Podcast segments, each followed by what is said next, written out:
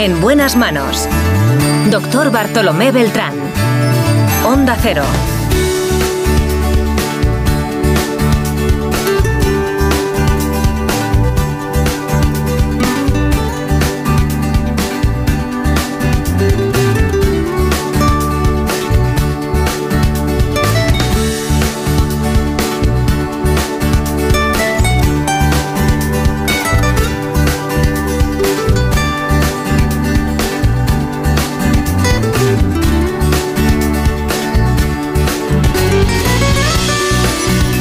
Hola, muy buenos días. Me alegro mucho de saludarles.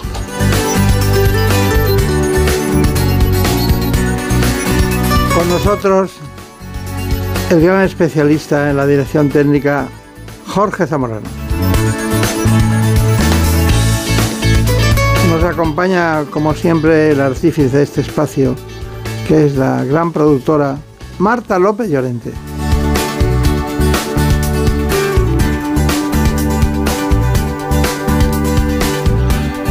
Y como siempre vamos a tratar los asuntos más importantes en el ámbito de la salud.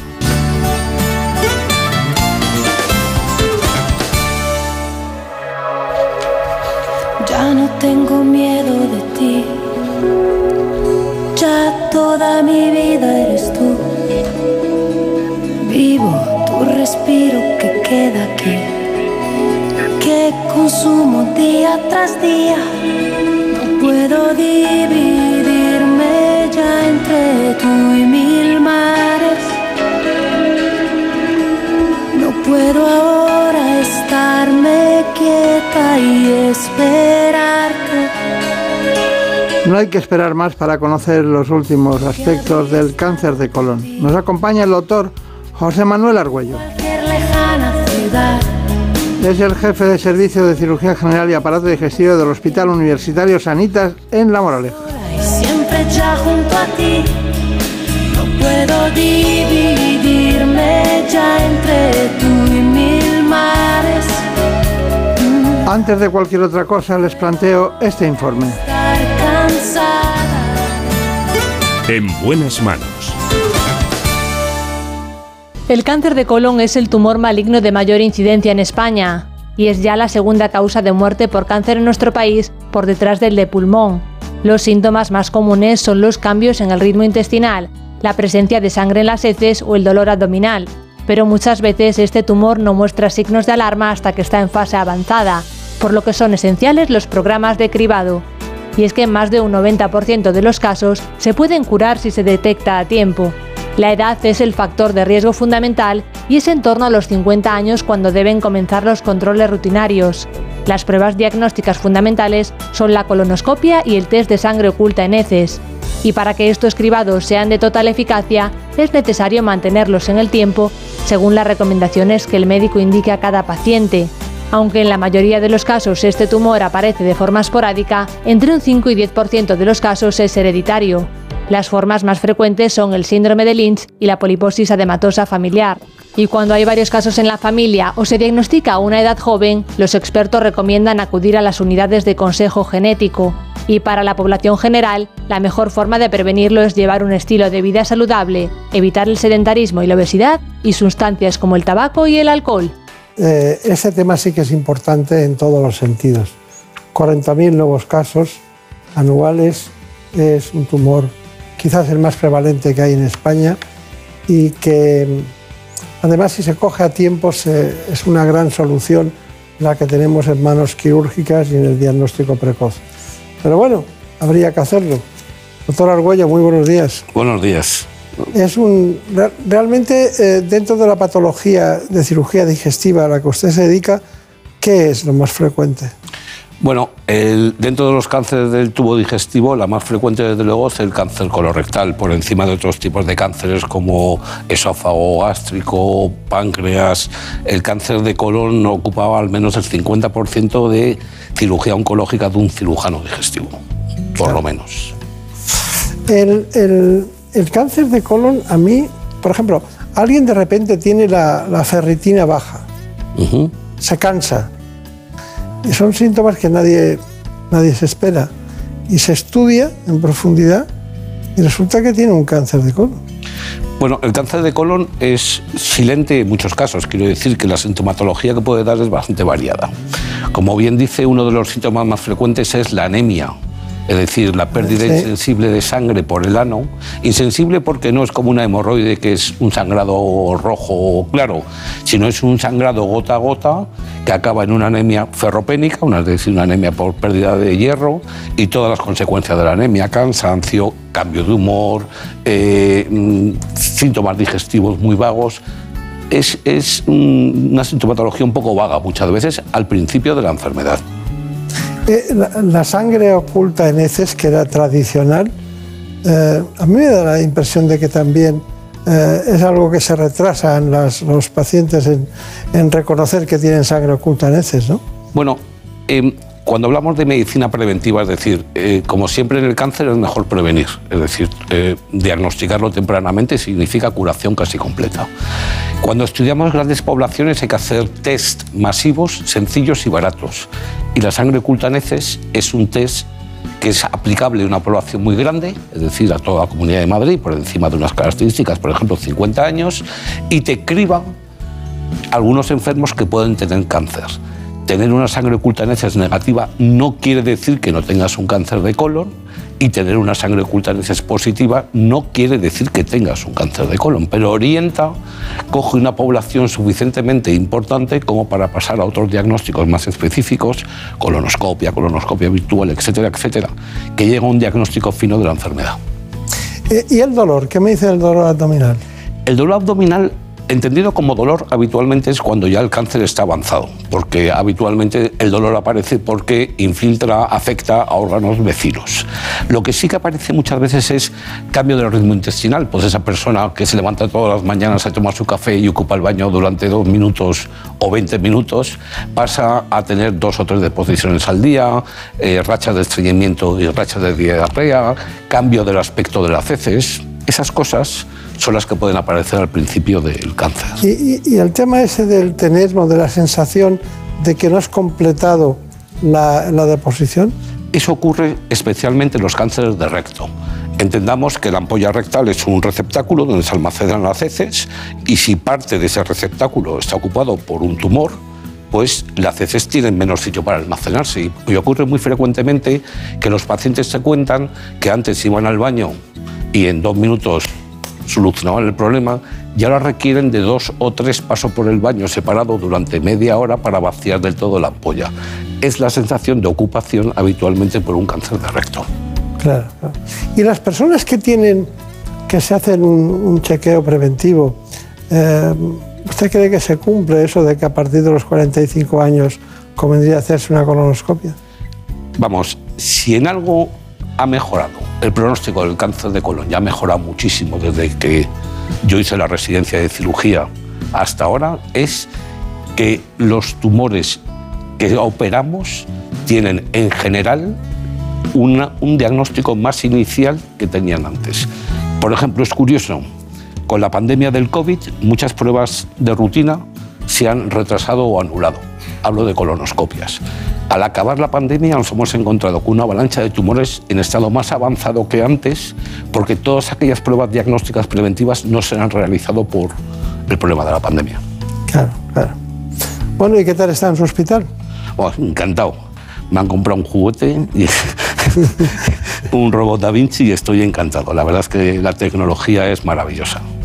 Dice usted que tiene un Ferrari con lo cuando está Sí, con sí, me han comprado un Ferrari, vamos, o sea, y es- estoy deseando ir a trabajar. Bueno, no tanto, pero casi. ¿eh? Sí, Ya, sí, ya, ya. Encantado, ¿Y, encantado. y, eh, le llama a alguien José Manuel Argüello o doctor Argüello? Pues me llama, la gente me suele llamar, bueno, lo que se puede contar en televisión me llama Manolo, en general o doctor Argüello. Y luego me imagino que por detrás me llaman cosas mucho peores, pero prefiero, prefiero no escucharlas. Me gusta su sentido del humor. Siempre me ha gustado. Muchas Bueno, gracias. Brenda Hermida, ¿quién es el doctor Argüello? Pues hoy nos acompaña, como ven, el doctor Jesús Manuel Argüello, especialista en cirugía general y del aparato digestivo, y que ejerce esta disciplina como jefe de servicio en el Hospital Universitario Sanitas La Moraleja. Se formó en el Hospital Clínico San Carlos y en otros centros de Holanda, Inglaterra y Estados Unidos. Compagina también su labor clínica con su actividad docente y científica, con la participación en numerosos congresos y publicaciones. Bueno, eh, es una costumbre, pero claro, eh, contar el currículum, pero Holanda, Inglaterra, Estados Unidos. Eh, ¿Podría recordarnos por qué Holanda, por qué Inglaterra y por qué Estados Sí. Unidos? porque eh, en mi época de formación intenté ir a aquellos hospitales muy especializados en, determinada patología. Por ejemplo, en Holanda estuve en, una- en un hospital que es el Academie Cienhuis, en las que se hacía todos los días dos cirugías de cáncer de páncreas porque en determinados sistemas hospitalarios, no en España, determinada patología está focalizada en un solo hospital. Es decir, todo enfermo que se diagnosticaba de cáncer de páncreas en Holanda se remitía a ese centro para ser operado. Entonces, si quieres aprender alguna cirugía en profundidad, tienes que ir donde están los maestros de verdad que saben de esa cirugía. Claro, lógico. Inglaterra para ver coloproctología en el Hospital de St. Mark's, referente mundial de la cirugía coloproctológica, por ejemplo. ¿Y Estados Unidos? Estados Unidos porque me llamaba mucho la atención el trasplante hepático. Como sabemos, Starcel, que fue el iniciador del trasplante hepático, fu- y tuve la- el honor de conocer al profesor Starcel, que fue el- el- uno de los padres del trasplante hepático. No voy a decir dónde lo conocí, porque es un sitio muy íntimo que solamente entran los hombres, y me lo encontré ahí a lo mío. Y, y me presenté a él, y la verdad es que me miró un poco sorprendido. ¿eh? Y estuve allí dos meses viendo hacer trasplante hepático en una época muy... No desaprovechó la ocasión, ¿no? No desaproveché la ocasión. Eh, si tuviera que decirle a alguien que no tomara algo para no tener cáncer de colon, ¿qué le diría? Bueno, si fuera tan fácil, la verdad es que nadie tendría cáncer. Sí que es cierto que parece que hay factores que facilitan la aparición de cáncer siempre.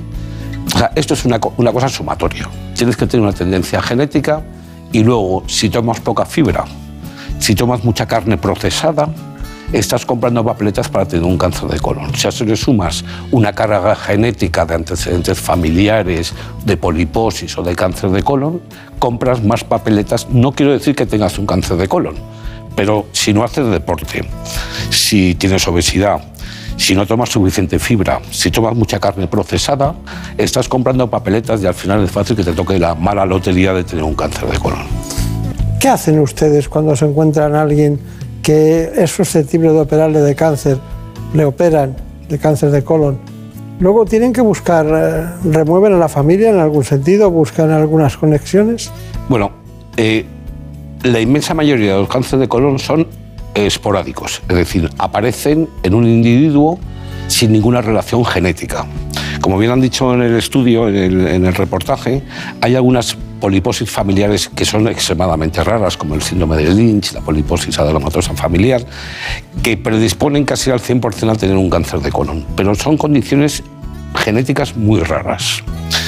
Lo que sí que también han dicho en el reportaje, y es muy importante, cuando operas un cáncer de colon, se hace un estudio específico de ese cáncer, una serie de mutaciones, a ver si tiene alguna carga genética, porque en ese caso sí que hay que estudiar aquellos integrantes familiares de primer rango, porque tienen más posibilidad de tener un cáncer de colon.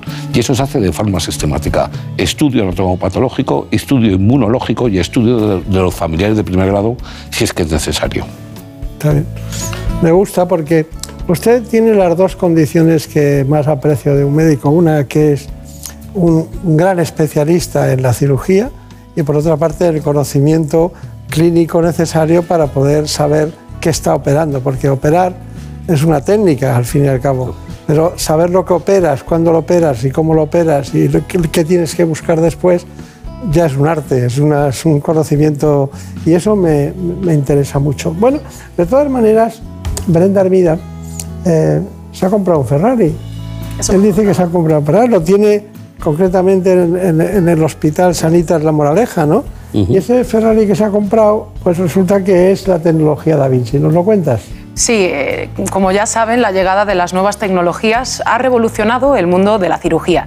Les hablamos por ello ahora concretamente del robot Da Vinci, una de las herramientas del trabajo del doctor Argüello y que tiene numerosas ventajas a la hora de operar. Lo vemos. Cuando tenemos tiempo de planificar la intervención, porque es un paciente que no requiere una cirugía urgente, usamos preferiblemente este robot Da Vinci, que consta de tres elementos.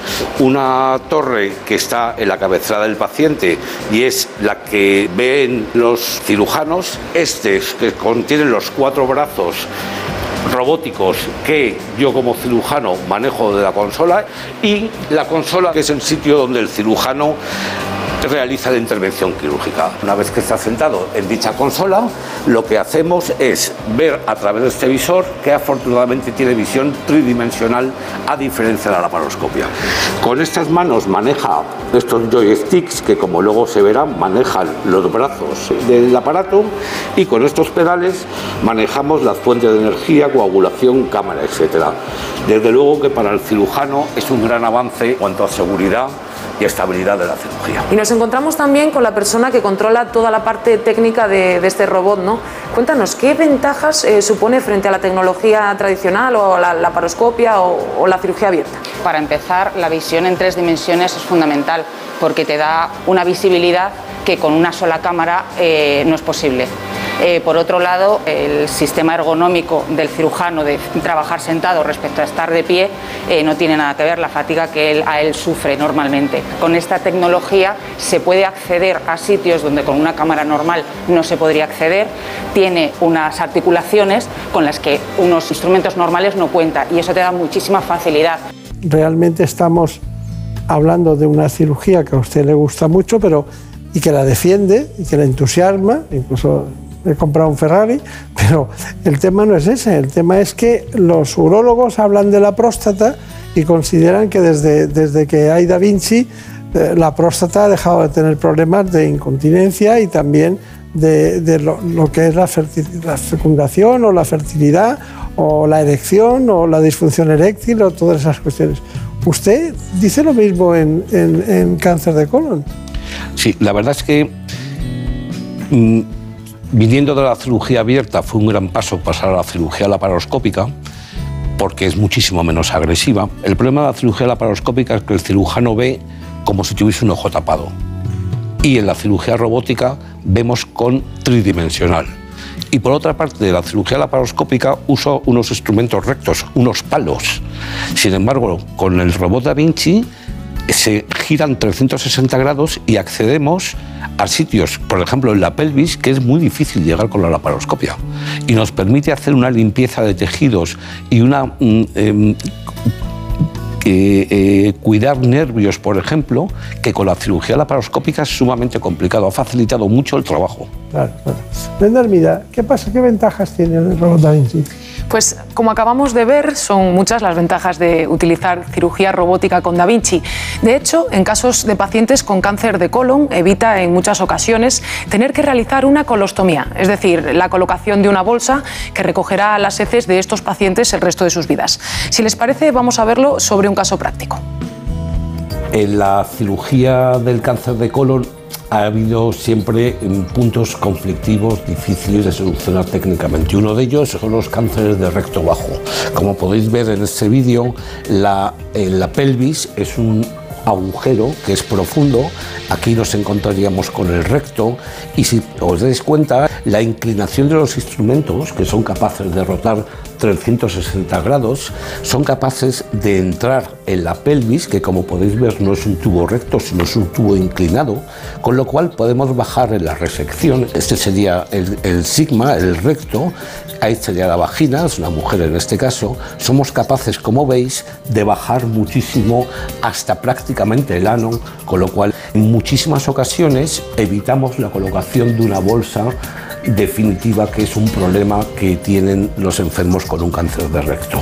Otro punto importante es la disección de la arteria, es decir, tenemos que quitar todos los ganglios. Este tipo de instrumentos nos permiten acceder no solamente a la parte de dentro, sino que nos permiten rodear el vaso para poderlo cortar el vaso en la raíz, veis aquí como late, desde la aorta y podernos llevar todo ese tejido amarillento, que es el tejido que contiene todos los ganglios linfáticos. Por tanto, Robot Da Vinci nos permite hacer una cirugía mucho más segura y mucho más definitiva del cáncer, de, especialmente de lugares complejos como el recto.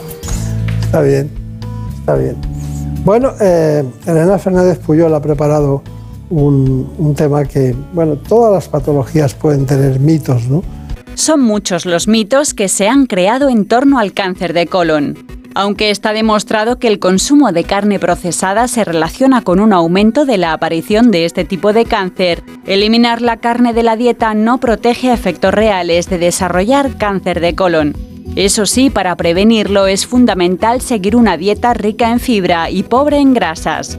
Otra de las falsas creencias es que si no se tienen síntomas no hace falta realizarse pruebas diagnósticas, pero a partir de los 50 años o antes si se tienen antecedentes de riesgo, deberían comenzar los controles, ya que el cáncer de colon a veces no produce síntomas. En cuanto a estas pruebas de detección, se ha extendido que la colonoscopia es dolorosa, pero actualmente al realizarla con anestesia o sedación no provoca dolor alguno. También se cree que los hombres tienen más riesgo de sufrir cáncer de colon, pero no es cierto, porque afecta a ambos sexos casi por igual. Una creencia que se ha difundido y que sí es cierta es que tanto la diabetes tipo 2 como la obesidad aumentan el riesgo de padecer esta patología. ¿Es verdad? Cierto, buen reportaje, sí. Eh, la diabetes no se sabe exactamente por qué y la obesidad tampoco se sabe exactamente por qué, posiblemente relacionado con el tipo de alimentación, tiene un aumento de la incidencia del cáncer de colon. Llegar al extremo de por qué es muy complicado. Claro. Ah, y el consumo de carne procesada y ese tipo de De cuestiones. todas formas también, si no puedes tomar alcohol, no puedes tomar carne procesada, al final vives más, pero es un poco más aburrido, ¿no? Entonces tal vez sería bueno eh, tomarlo con moderación. No estoy defendiendo yo desde este foro el consumo excesivo, pero lo que sí que quiero incidir mucho es en la prevención. Que la población tome conciencia de que hay que hacerse colonoscopias Claro. para que si tienes un cáncer se diagnostique pronto y te cures de ese cáncer para siempre. Está bien. De todas maneras, hay una, algo que es muy interesante y es que el doctor, el doctor Argüello no está solo. Tiene mucha gente. Recuerdo, era el doctor Tallón, Correcto. que, era su- Correcto.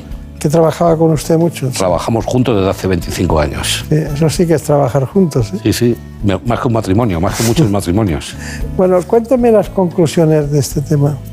Bueno, yo quería transmitir primero que lo importante es la prevención. Es decir, quería transmitir a todo el mundo que no se olvide de que tiene colon y que ese colon puede tener cáncer, que es uno de los más frecuentes, y que si se diagnostica pronto, se cura. Y lo segundo, ponerse en manos de profesionales y de centros que dispongan de un tratamiento multidisciplinar. Por ejemplo, yo trabajo en el Hospital Sanitas La Moraleja, en el que hay oncología médica, radioterapia, terapias eh, de todo tipo, quirúrgicas, que te facilitan la curación con el menor de los traumatismos para tu cuerpo. Está bien. ¿Y cuáles serían sus recomendaciones generales? Yo creo que a partir de los, primero, intentar llevar una vida lo más sana posible y equilibrada.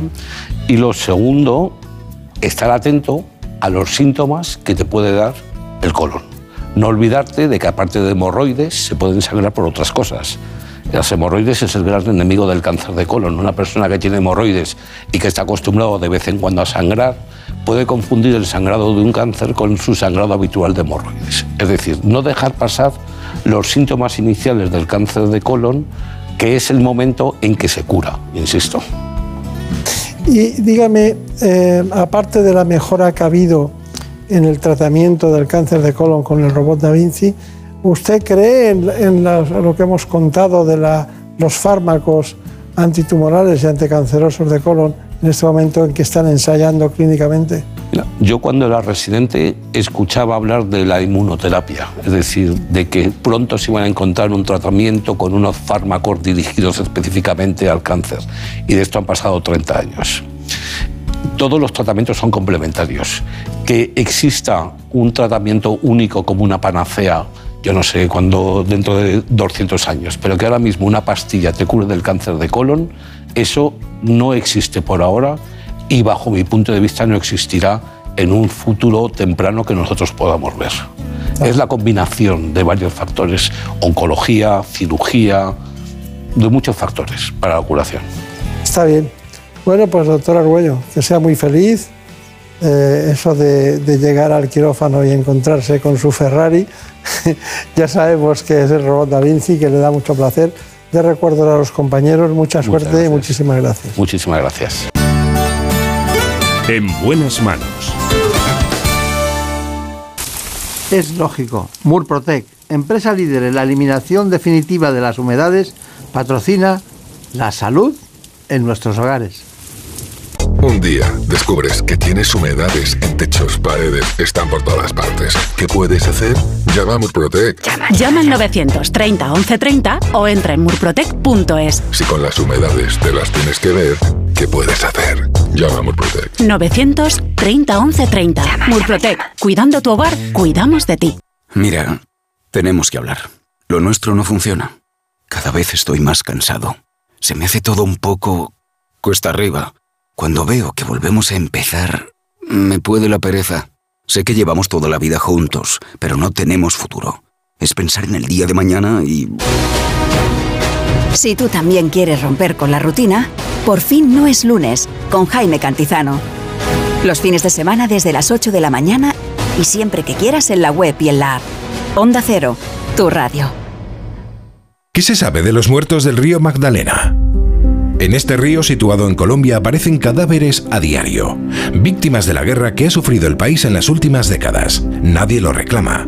Se les denomina NN, cuerpos no identificados. Son recogidos por personas que no tienen ninguna relación con ellos y se les otorga un poder casi mágico, llegando a creer que sus almas son capaces de realizar milagros. Una historia de la que hablaron en La Rosa de los Vientos. Si no escuchaste el programa o quieres volver a escuchar cualquier sección a la carta, entra en la web y en la app de Onda Cero. No te pierdas nada. Onda Cero, tu radio.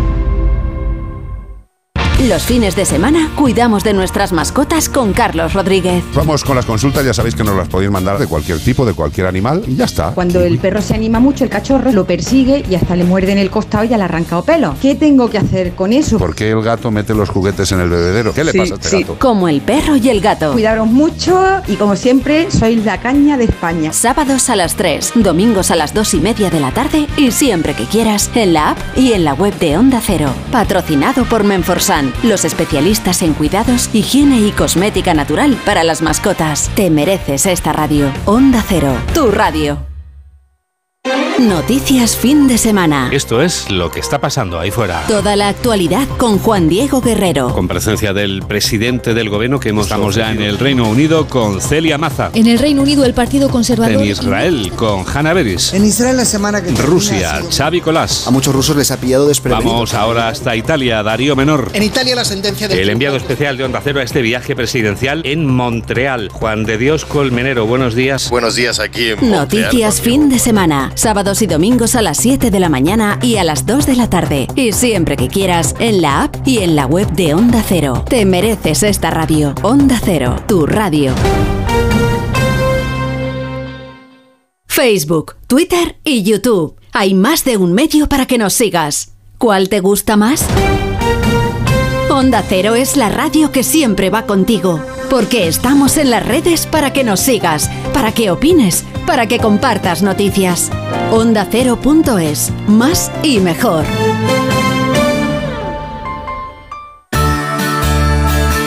En buenas manos. El programa de salud de Onda Cero.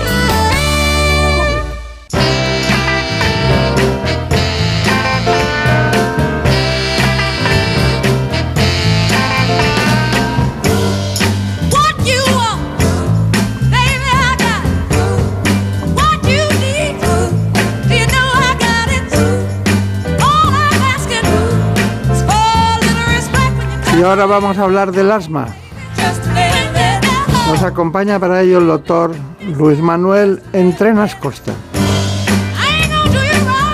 Es especialista, profesor asociado de la Universidad de Córdoba. Trabaja como neumólogo en el hospital Reina Sofía, también de aquella ciudad andaluza, Córdoba.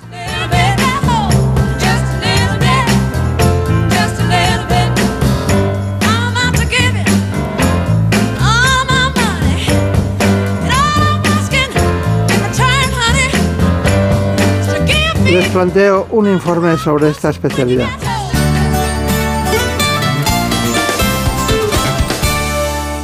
El asma es uno de los trastornos crónicos más frecuentes que sufren unas 2 millones y medio de personas en España.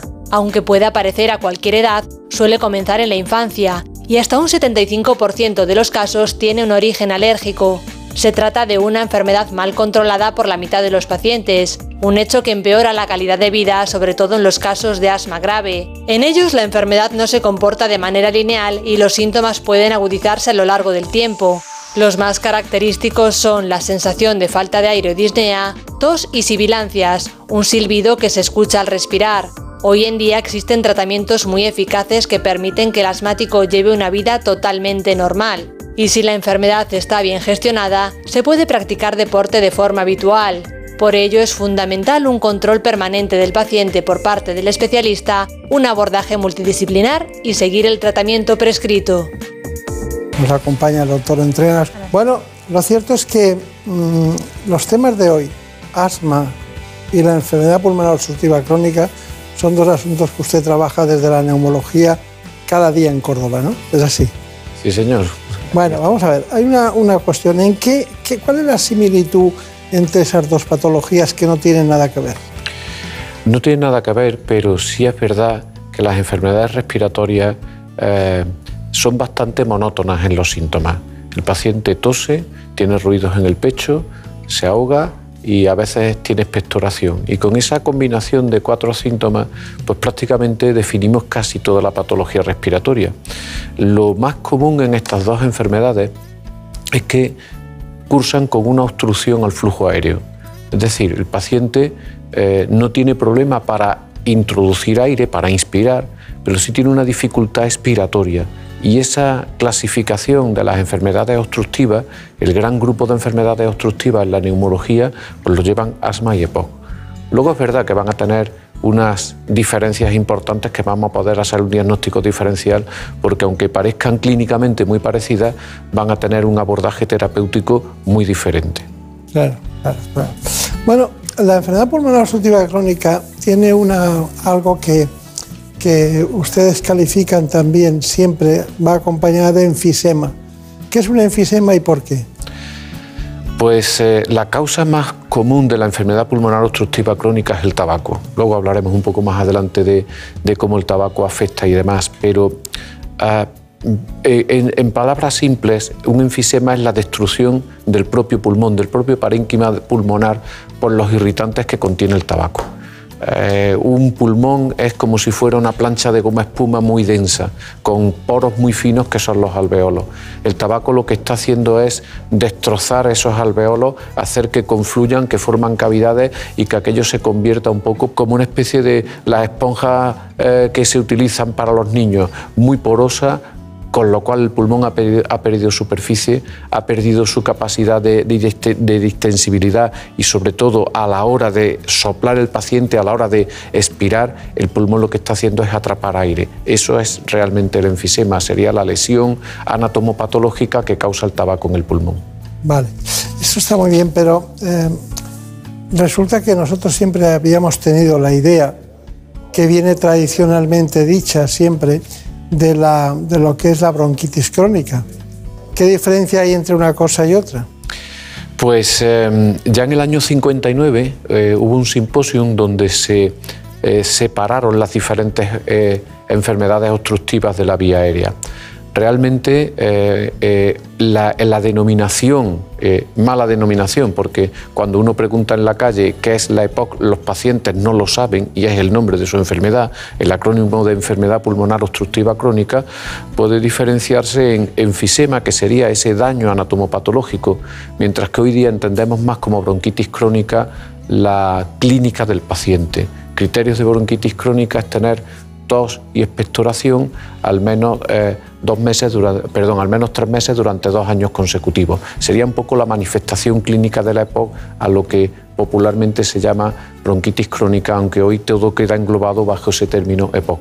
Claro, pero ha- hay un aspecto, no es reversible, ¿verdad? No es reversible. Eh, la gente tiene que saber que una vez que empieza a fumar y desarrolla la obstrucción, la diferencia entre asma y EPOC es que el EPOC va a mantener una obstrucción permanente. La O de la palabra EPOC, del acrónimo EPOC, significa obstrucción en la espirometría y eso se va a manifestar para siempre. Mientras que en el asma puedo normalizar mi función pulmonar. Está bien. Bueno, ya le hemos presentado, pero me gustaría conocer más en profundidad cuál es su dedicación diaria Ana Villalta, cuéntanos, ¿quién es el doctor Entrenas? Pues el doctor Luis Manuel Entrenas es profesor de la Universidad de Córdoba. Además, es jefe de neumología del Hospital Quiren Salud en esa misma ciudad y también trabaja en el Hospital Reina Sofía. Y en el ámbito docente, el doctor Entrenas participa en diversos cursos relacionados con el asma bronquial y también de atención integral al paciente con asma y EPOC. Bueno, pues aquí lo tenemos, ¿no? Aquí lo tenemos. Bueno, hay una, una cuestión muy interesante, para mí por lo menos, y es que eh, en la gran diferencia que hay con el asma, hace, ¿también van al neumólogo los que tienen asma o van más al alergólogo o a otros, a otros diríamos, especialistas? Hoy día eh, el asma se entiende como una enfermedad multidisciplinar. Esto significa que en la mayoría de los grandes hospitales existe una unidad de asma donde se manejan los, especialmente los pacientes con asma difícil, con asma complicado, con asma grave y con algo que apareció en el tratamiento hace algunos años como son las terapias biológicas. De tal manera que esa antigua división entre el paciente que tiene unas pruebas cutáneas positivas, tiene un asma alérgica, lo va a ver el alergólogo, y el que tiene unas pruebas cutáneas negativas tiene lo que antes llamábamos asma intrínseca y lo va a ver el neumólogo, ha quedado borrado. Eh, el paciente con asma y con un asma, con un asma leve es un paciente eh, relativamente fácil de llevar y posiblemente eh, es un paciente que se deba de llevar en atención primaria con visitas puntuales al especialista. Sin embargo, cuando el paciente empieza a complicarse algo, necesita tratamientos más complejos, necesita medicamentos inhalados a dosis potentes o bien se plantea una terapia biológica, debe de ser llevado en una unidad de asma, donde se integran los diferentes especialistas. Sí, pero para situarnos, eh, cuando hablamos de asma hablamos de inmunología y cuando hablamos eh, de EPOC estamos hablando de tabaco. Eh, a grosso modo sí. El asmático es un paciente en el que con una base genética, eh, no claramente hereditaria como entendemos las enfermedades hereditarias, pero sí como una predisposición genética.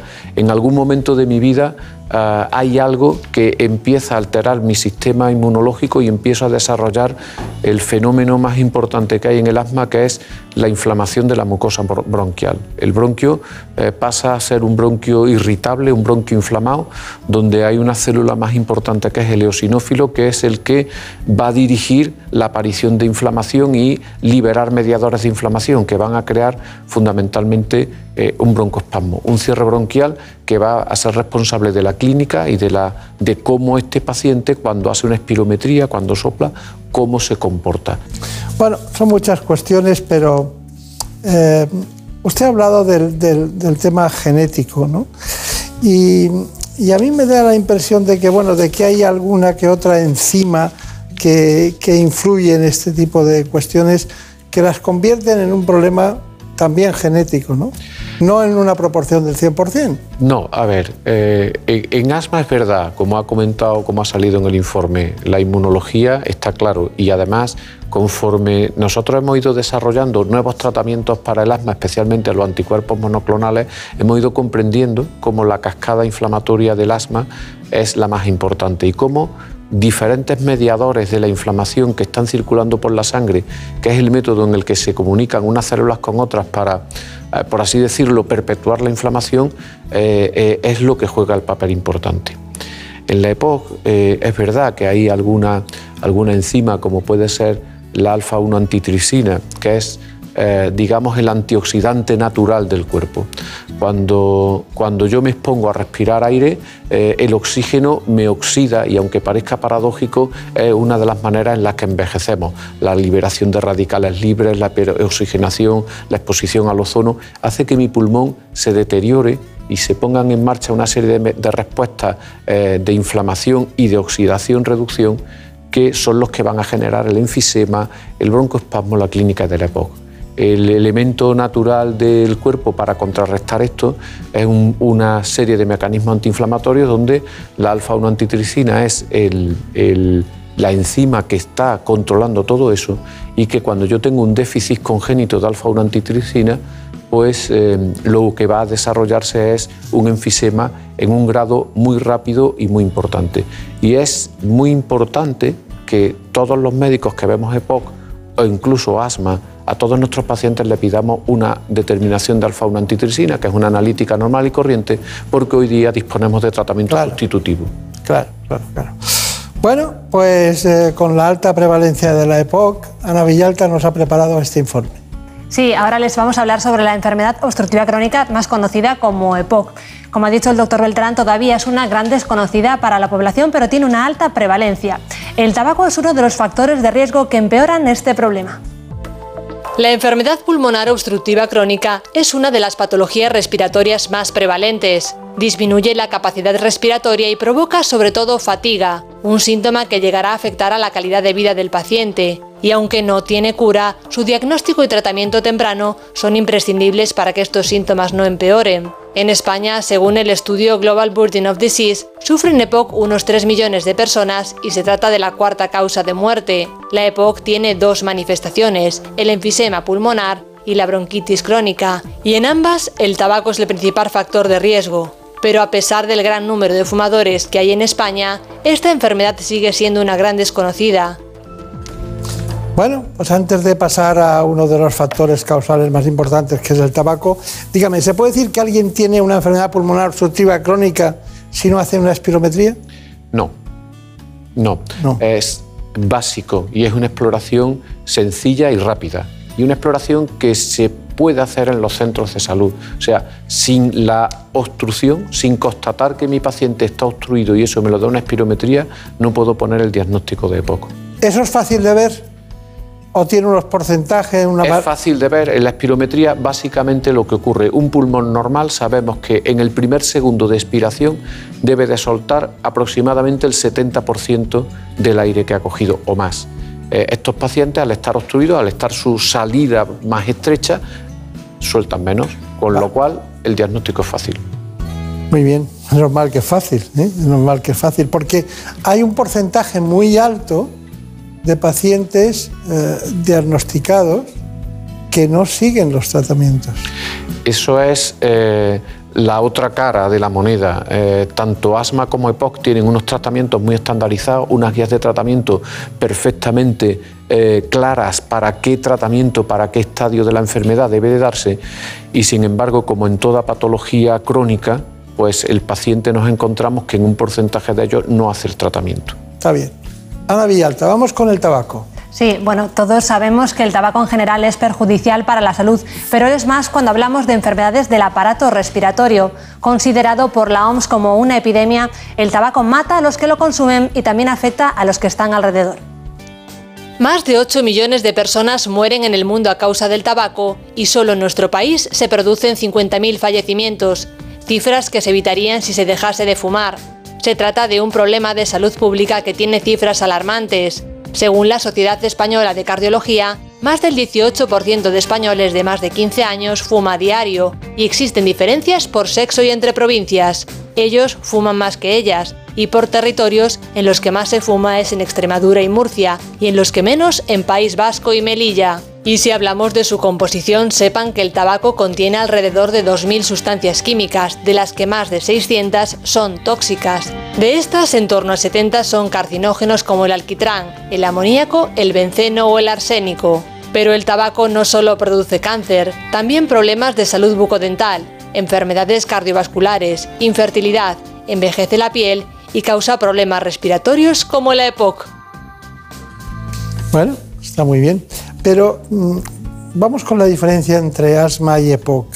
Eh, ¿Asma es de niños y EPOC es de adultos? Por, por reducir.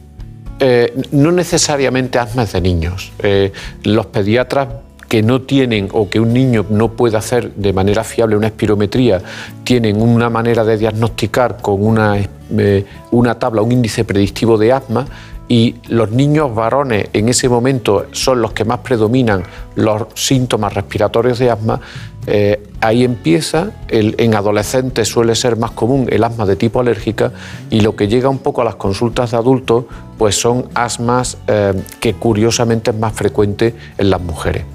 En cuanto a los hombres, es verdad, la EPOC tarda tiempo en desarrollar, uno necesita acumular eh, años de tabaquismo, pero la Guía Española para el Manejo de la EPOC, GESEPOC, nos dice que si tú tienes tos y expectoración frecuente o cuadros catarrales prolongados y más de 35 años, ahí ya es el momento de hacerte la primera espirometría, si no antes. Está bien, está bien. Bueno, eh, Ana Villalta, creo que hay un asunto que podemos también tratar, que es la relación entre contaminación, asma y EPOC. Vamos con ello. Sí, vamos a hablar sobre este asunto porque esta relación entre contaminación puede llevar a descompensaciones tanto de la EPOC como del asma. Factores como el calor pueden aumentar los síntomas de estas dos enfermedades. La contaminación atmosférica es una de las mayores preocupaciones, no solo por el medio ambiente, sino también para los pacientes que tienen enfermedades respiratorias como la EPOC. Y con las altas temperaturas este problema se puede ver agravado, ya que el calor del verano puede generar cambios en los componentes de la atmósfera. Es decir, el aumento de la temperatura en el suelo origina la formación de ozono troposférico. Este ozono se forma cuando las sustancias químicas de los vehículos y las fábricas se mezclan con la luz solar, y al inhalarse hace que empeoren patologías como el asma o la EPOC. Esta contaminación provoca inflamación de la vía aérea, aumenta la hiperreactividad en los bronquios y como consecuencia pueden empeorar estas enfermedades. Respecto al asma, existen evidencias de que afecta negativamente la contaminación en los más pequeños. Por este motivo, se reclaman medidas para reducir la exposición de los niños a la polución del aire y frenar así el desarrollo del asma infantil. Bueno, está muy bien. También es verdad que este programa tiene muy buenos profesionales. Acaba de incorporar Marina Montiel. Viene de, de un largo trayecto porque no para de hacer intervenciones como todas ellas. Bueno, pero tengo datos de usted que me llaman la atención. ¿Usted que fue más a Inglaterra porque le gustaban los problemas respiratorios o estuvo en Inglaterra y aprendió más de, temas respiratorios? Porque aquello era la cuna de, de la EPOC y también de, ciertas patologías, ¿no? Efectivamente, eh, en Inglaterra era donde la EPOC, porque no hay que olvidar un poco que también se vivía en la, al final de la revolución industrial en un, me- en un medio ambiente muy contaminado. Y el EPOC ha sido una, eh, una enfermedad tradicionalmente estudiada por los ingleses Claro. y, y muy desarrollada por, por estos autores. ¿no? Y por, y por eh, empresas farmacéuticas eh, inglesas también. Totalmente. Pero me ha hecho, me, me ha llamado la atención, estuvo usted en Harvard, en la Universidad de Extremadura, ahora en Córdoba, ¿no? Pero eh, estuvo también en Barcelona, en Belviche, ¿no? Sí, haciendo broncoscopia intervencionista, el curso de broncoscopia intervencionista muy, muy acreditado y bueno, durante alguna etapa también me he dedicado a, a ser broncoscopia intervencionista. Eh, me gustaría que el doctor Entrenas nos hiciera una serie de conclusiones respecto a estos dos procesos, asma y EPOC, similitudes, diferencias y conclusiones. Pues nos encontramos ante dos patologías muy comunes que tienen una forma eh, única de diagnosticarse, que es criterios clínicos y función pulmonar, que tienen un tratamiento cada vez más desarrollado, pero que el talón de Aquiles del tratamiento es que los pacientes normalmente no hacen la terapia inhalada o fallan en el manejo de sus dispositivos. Sería un poco como, como nexo común de las dos patologías. Y como conclusiones, hemos hablado de múltiples cosas, eh, tabaco, hemos hablado de contaminación. Eh, yo les diría que primero mm, al paciente con asma y EPOC que deben de hacer diariamente su medicación eh, hasta que eh, su médico diga el tiempo que tienen que utilizarla y sobre todo, aunque se encuentren bien y no perciban nada al, hacerla, deben de continuar su medicación. Y especialmente un mensaje a los fumadores. Si se están cuestionando empezar a fumar, no empiecen, pero si están fumando, pongan fecha para dejarlo. Ese sería un poco el mejor consejo que se le puede dar a un fumador. Déjelo ya. No hay ninguna, ninguna pastilla para la voluntad. No hay ninguna pastilla para la voluntad. Los métodos que tenemos son sustituir la nicotina o alguna medicación que combate la abstinencia. Pero no hay una pastilla que yo me la tome y me dé ganas de dejar el tabaco. Esta ya me la tienen que traer a la consulta. Está bien, está bien. Bueno, usted, usted es jefe de servicio de neumología En Quirón, en Córdoba. en Córdoba. Y cuénteme, ¿cuántos son? Pues ahora mismo, eh, y ese es uno de los problemas que tenemos, solamente somos dos neumólogos. En un hospital muy basado en, en medicina interna, contamos con un servicio de medicina interna que nos lleva a la hospitalización y los neumólogos estamos haciendo consultas técnicas y apoyo de interconsultas en planta. Pequeño hospital de, de solo 100 camas eh, recientemente inaugurado, pero que funciona como una gran familia. O sea, que usted no duerme, ¿no? Eh, sí, eh, y bastante bien, aún con lo de la apnea del sueño. sí, sí. Pero es, es, es difícil eh, esa patología. ¿Qué porcentaje de pacientes tienen? O sea, ¿qué es lo que más reciben? ¿EPOC? El, eh, bronquitis, lo, que, lo que hemos mal llamado bronquitis crónica, eh, algún problema de tipo de fibrosis, algún tipo de trastorno, ¿qué es lo que más reciben? Nosotros eh, somos multidisciplinares y vemos absolutamente de todo.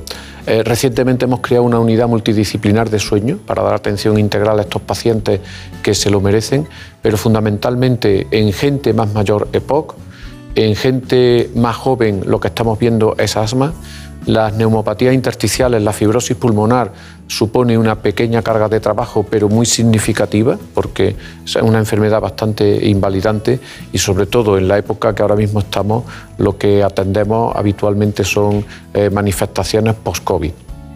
Está bien.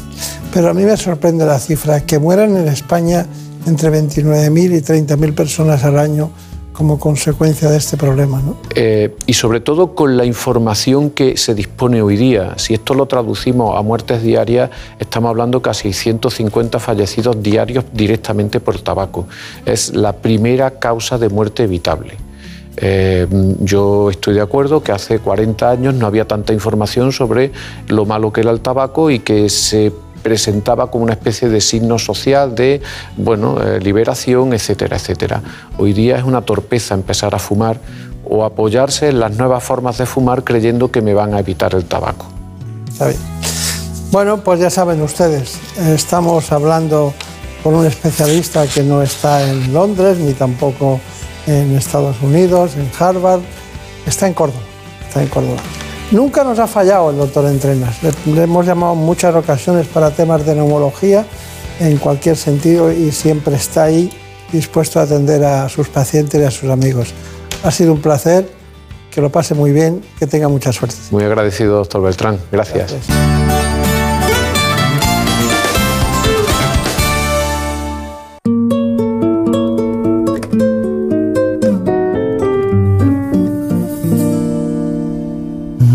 Esta noche soñar contigo. Déjame imaginarme en tu labio lo mío. Déjame que me crean que te vuelvo loca. Déjame que yo sea quien te quite la ropa. Déjame que mi mano roce la tuya. Y ahora vamos con las noticias que nos traen nuestros compañeros de los servicios informativos. Volveremos después, seguiremos hablando de salud. Te espere, aunque no vuelvas. Déjame que te deje tenerme pena. Si algún día diera de hacerte mía, siempre yo te amaría como si fuera, siempre sería. Qué bonito sería jugarse la vida, probar tu veneno. Qué bonito sería arrojar al suelo la copa vacía. Presumir de ti un poquito. Que mi piel sea el forro de tu vestido. Déjame que te comas solo con los ojos, con lo que me provocas. Yo me conformo.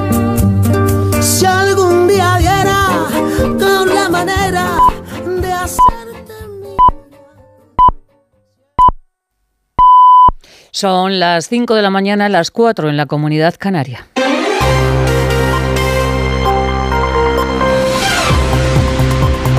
Noticias en Onda Cero. ¿Qué tal? Buenos días. Israel ultima la invasión de Gaza por tierra, mar y aire con 300.000 soldados desplegados en la frontera. Los tanques esperan en la frontera una orden para entrar en el territorio y lanzar un ataque de gran fuerza. En las últimas horas, Siria, ha denunciado un nuevo ataque israelí contra el aeropuerto de Alepo. Es el segundo en 48 horas y desde el Ministerio de Sanidad palestino han confirmado 300 muertes en los últimos ataques del sábado. Miles de palestinos han salido hacia el sur de Gaza entre bombardeos y escenas de caos y desesperación, y las organizaciones humanitarias piden un alto el fuego. Cada hora el número de niños que están muriendo en Gaza sigue aumentando. Los hospitales están completamente abarrotados para tratarles. UNICEF hace un llamamiento al cese inmediato del fuego. Hay 1,1 millones de personas, casi la mitad niños, a los que han exigido que abandonen la zona, pero no tienen un lugar seguro al que ir. Las organizaciones humanitarias deben tener acceso a los niños en Gaza, deben poder atender a las familias en Gaza con suministros de básicos de supervivencia. Esta madrugada, el secretario de Defensa de Estados Unidos, Austin, ha anunciado el despliegue de un segundo portaaviones en el Mediterráneo. Los buques de guerra americanos no participarán en las operaciones militares de Israel, pero con su presencia buscan enviar un mensaje de disuasión a Irán y también a Hezbollah para que no ataque al Estado judío. Además, los líderes de la Unión Europea se reunirán el martes en una cumbre extraordinaria para fijar una posición común ante este conflicto. La posición del gobierno español la dejaba clara el presidente Pedro Sánchez que piensa que la solución pasa por reconocer los dos estados. Que este conflicto que tanto sufrimiento y tanta zozobra y tanta inestabilidad está generando en la región y también en el mundo, solamente va a ser resuelto cuando, como dicen Naciones Unidas y también las Cortes Generales, se reconozcan los dos estados, Israel y Palestina, para que puedan coexistir en paz y con seguridad. Desde Nueva York, la presidenta de la Comunidad de Madrid, Isabel Díaz Ayuso, ha dicho que estamos ante un genocidio y negarlo es faltar a la verdad. Ayuso se posiciona más del lado de Israel. Creo que ha habido un genocidio evidente el pasado fin de semana en Israel. Me parece que mm, ocultarlo, negarlo o buscar la equidistancia en una situación como esta, eh, a veces es una falta a la verdad. Esto de mostrar como trofeo a mujeres ensangrentadas, violadas, torturadas, niños, eh, civiles secuestrados, que nadie, que, que, que nadie en Podemos lo pueda ni siquiera condenar o que lo hagan siempre con un pero, me parece que es la lucha constante a la que se enfrenta Israel con el relato. El Gobierno pide respetar el derecho internacional y aumentar la ayuda humanitaria a Gaza, pero desde Podemos, la secretaria general Yone Belarra llama a la movilización en las calles contra el genocidio de Israel, que dice es planificado e insta además al PSOE a denunciar a Israel ante la Corte Penal Internacional por crímenes de guerra.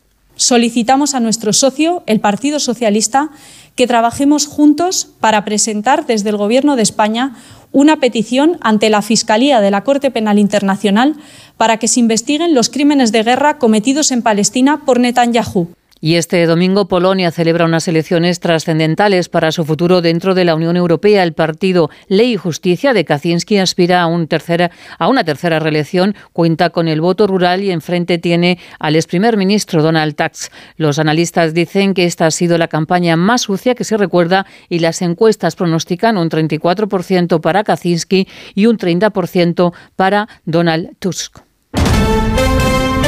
La jornada de Liga de Segunda División nos deja estos marcadores. Mirandés 1, Tenerife 1, Cartagena 2, Racing 3, Sporting Gijón 2, Zaragoza 2 y Español 2, Valladolid 0. Y la selección española ha realizado el último entrenamiento en Oslo y hoy se enfrenta a Noruega para buscar la clasificación para la Eurocopa. La victoria nos clasifica directamente y un empate nos podría servir, pero tendríamos que esperar a ver cómo quedamos en el grupo. La clave del partido pasa por controlar a Haaland y el entrenador Luis de la Fuente confía en el buen hacer de Gaby.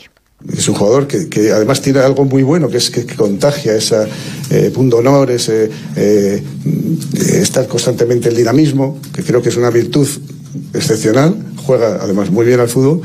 Y yo creo que, no, que lo único que tiene que, que aprender, no mejorar, aprender es a controlarse en algún momento, pero es que con nosotros lo hace. Nueva cita con la información cuando sean las 6 de la mañana, las 5 en la Comunidad Canaria y toda la información actualizada en ondacero.es. Síguenos por internet en ondacero.es. Mira, tenemos que hablar. Lo nuestro no funciona. Cada vez estoy más cansado. Se me hace todo un poco cuesta arriba. Cuando veo que volvemos a empezar, me puede la pereza. Sé que llevamos toda la vida juntos, pero no tenemos futuro. Es pensar en el día de mañana y... Si tú también quieres romper con la rutina, por fin no es lunes con Jaime Cantizano. Los fines de semana desde las 8 de la mañana y siempre que quieras en la web y en la app. Onda Cero, tu radio.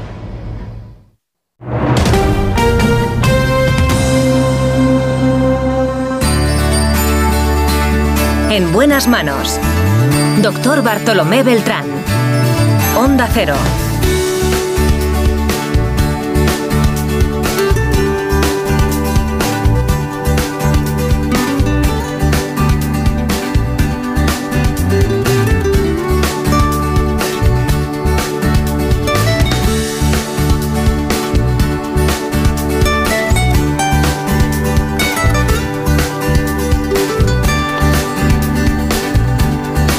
Iniciamos esta segunda parte del programa con la presencia del doctor Galindo Delgado Ureña.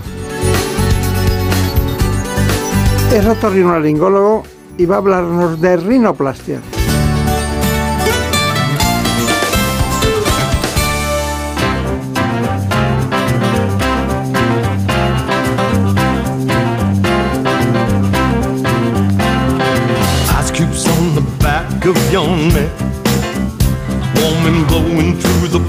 Parking lot.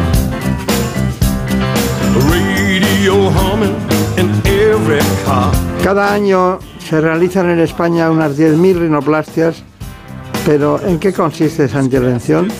Vamos a ver lo que dice nuestro informe de siempre. En buenas manos. La cirugía estética de la nariz o rinoplastia es una intervención quirúrgica en la que se tratan los traumatismos, malformaciones y problemas congénitos y respiratorios de la nariz. Pero además también es una cirugía que se realiza para resolver problemas estéticos como corregir la nariz si está desviada, reducir o aumentar el dorso nasal, proyectar o estrechar más la punta e incluso estrechar las fosas nasales.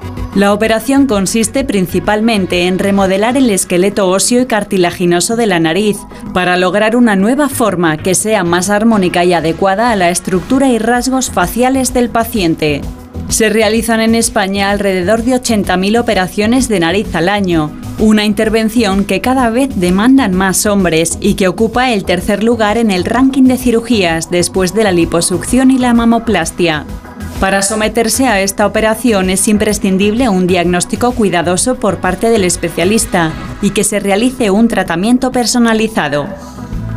Hoy nos acompaña un gran especialista, ya conoce la casa perfectamente, es el doctor Galindo. También está con nosotros Brenda Hermida y Marina Montiel. ¿no? ¿Estáis dispuestas a aprender de la rinoplastia? Como Bueno, ya, tú ya sabes cosas de eso, ¿no? Que pase por allí a ver cómo lo hacía. Está bien. Bueno, pues nada, eh, doctor Galindo, eh, ustedes tienen un libro, ¿no?, sobre rinoplastia. Hicimos un libro hace unos añitos de rinoplastia básica para enseñar las cosas más fundamentales a la gente que empieza y, y sí, la verdad que tuvo buena acogida. Lo he, lo he intentado buscar y no lo he encontrado. Es de una editorial que se llama Molca, es venezolana me parece, la editorial. Será por eso que no lo he encontrado. A lo mejor se han acabado, Es de color azul. de color azul y con narices en la portada. Lo he encontrado. Ya Estaba Marisa Martínez Salas y yo buscándolo. Te regalaremos uno, alguno nos queda por ahí. Sí, bueno, ya lo encontraremos. Bueno, dígame, ¿cuál es el perfil eh, básico de las personas que acuden a la consulta para hacerse una rinoplastia? Bueno, pues obviamente hay de todo, hay un abanico muy amplio, pero todavía la inmensa mayoría son mujeres, normalmente mujeres jóvenes, entre los 18, 20 hasta los 40 y tantos suele ser la, la edad media de nuestros pacientes. Lógicamente por arriba y por abajo también, y cada vez hay más hombres, pero fundamentalmente son mujeres de mediana edad, sí. Ya. ¿Y, ¿Y qué vienen? ¿Por temas funcionales o por temas estéticos? Bueno, la puerta de entrada mayoritariamente en mi, en mi práctica es cirugía estética, pero sí que hay muchos pacientes que además no respiran bien, otros que respirando o creyendo que respiran bien les descubrimos problemas funcionales y al final se mezcla todo y la mayoría de las cirugías son ambas cosas, funcionales y, estéticas. Cuando ustedes eh, intervienen ahí sobre la nariz y hacen una rinoplastia, piensan, bueno, esta va a ser difícil o, o esta va a ser una Eso- práctica fácil. ¿Se puede ver ya o no? Yo les que porque es la pregunta que hacen prácticamente todos los pacientes. La mía es fácil o difícil y yo siempre les digo lo mismo. Fácil es cuando te da igual cómo quede. Realmente lo, lo- lo difícil de esta cirugía es tener pacientes satisfechos y obviamente luego técnicamente pues hay cosas más fáciles que otras, las que están operadas múltiples veces o que tienen una piel que no es sana o que tienen deformidades internas. Claro, hay cosas mucho más difíciles que otras, pero lo difícil de verdad es dar la satisfacción al paciente y hacer que estén contentos con lo que se ha hecho. Claro. Pero vemos a mujeres, mm, pacientes en teoría, pero están sanas, que tienen un problema estético y bueno, les molesta mucho, ¿no? Les molesta mucho cuando se ven o cuando salen. Estoy hablando del máximo nivel social ¿no? que se ve y de repente todos nos sorprendemos que está perfecta. ¿Cuál es la clave de pasar de, de una situación horrorosa a la perfección? Bueno, primero es hacer un buen diagnóstico en la consulta, que, que que tengamos claro cuáles son las cosas que son mejorables y luego, indudablemente, pues hacer una técnica quirúrgica que en la mayor parte de las situaciones garantice naturalidad y belleza, porque es lo que se percibe como, como bonito y luego que el resultado intentemos que sea rápido, que los pacientes no tarden meses en ver una nariz que es presentable en sociedad, Ya. sino que en pocos días estén otra vez activos. Ustedes realizan rinoplastias secundarias y explíquenos qué es secundaria. Sí, yo, mm, por suerte o por desgracia, hago más o menos un 30% de mis pacientes ya están operados previamente, que es a lo que llamamos rinoplastia secundaria. Puede ser una vez o que lleven 7 o 8 cirugías Pero por otro cirujano. Normalmente sí, por otro cirujano.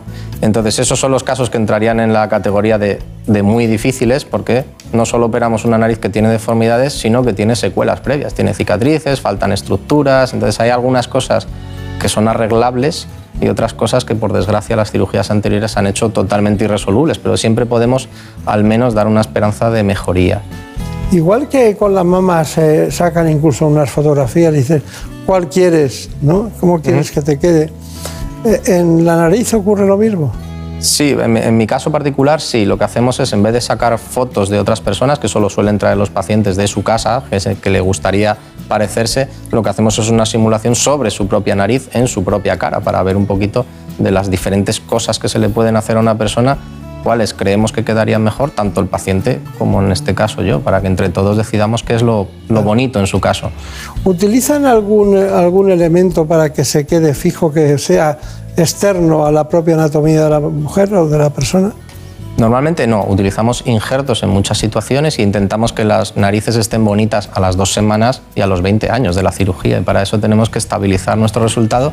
Normalmente lo solemos hacer a base de lo que se hace en quirófano, que muchas veces implica poner injertos, que son trocitos de cartílago que normalmente son del propio paciente, o bien de su nariz o de otras partes del cuerpo que, que necesitemos extraerlo. Claro, claro, claro. Bueno, eh, son muchas cuestiones las que podría plantearle, pero una que seguro que pregunta mujeres y hombres es exactamente el tema de la anestesia. ¿no? Sí, bueno, la, la anestesia no en rinoplastia, sino en cualquier cosa se puede hacer las, las cirugías con nada de anestesia o el término final, que es la anestesia general. Yo normalmente prefiero siempre hacer la cirugía con anestesia general porque siempre va a ser la más segura. Primero porque hay un anestesista titulado allí cuidando del paciente, yo solo me encargo de cuidar de su nariz y luego porque la vía aérea está protegida y en general todo es más cómodo y más seguro para el paciente. ¿Qué es lo, lo más difícil para usted de una rinoplastia? Lo más difícil, como decía antes, es que la gente esté contenta con lo que se ha hecho. Técnicamente hay que saber mucho y hay que hacer una cirugía que normalmente se dice que es la cirugía más difícil de, de, de cuantas se hacen con, con, finalidad estética, pero realmente lo importante es tener pacientes contentos y eso es lo que, lo que realmente lleva mucho tiempo aprender a hacer.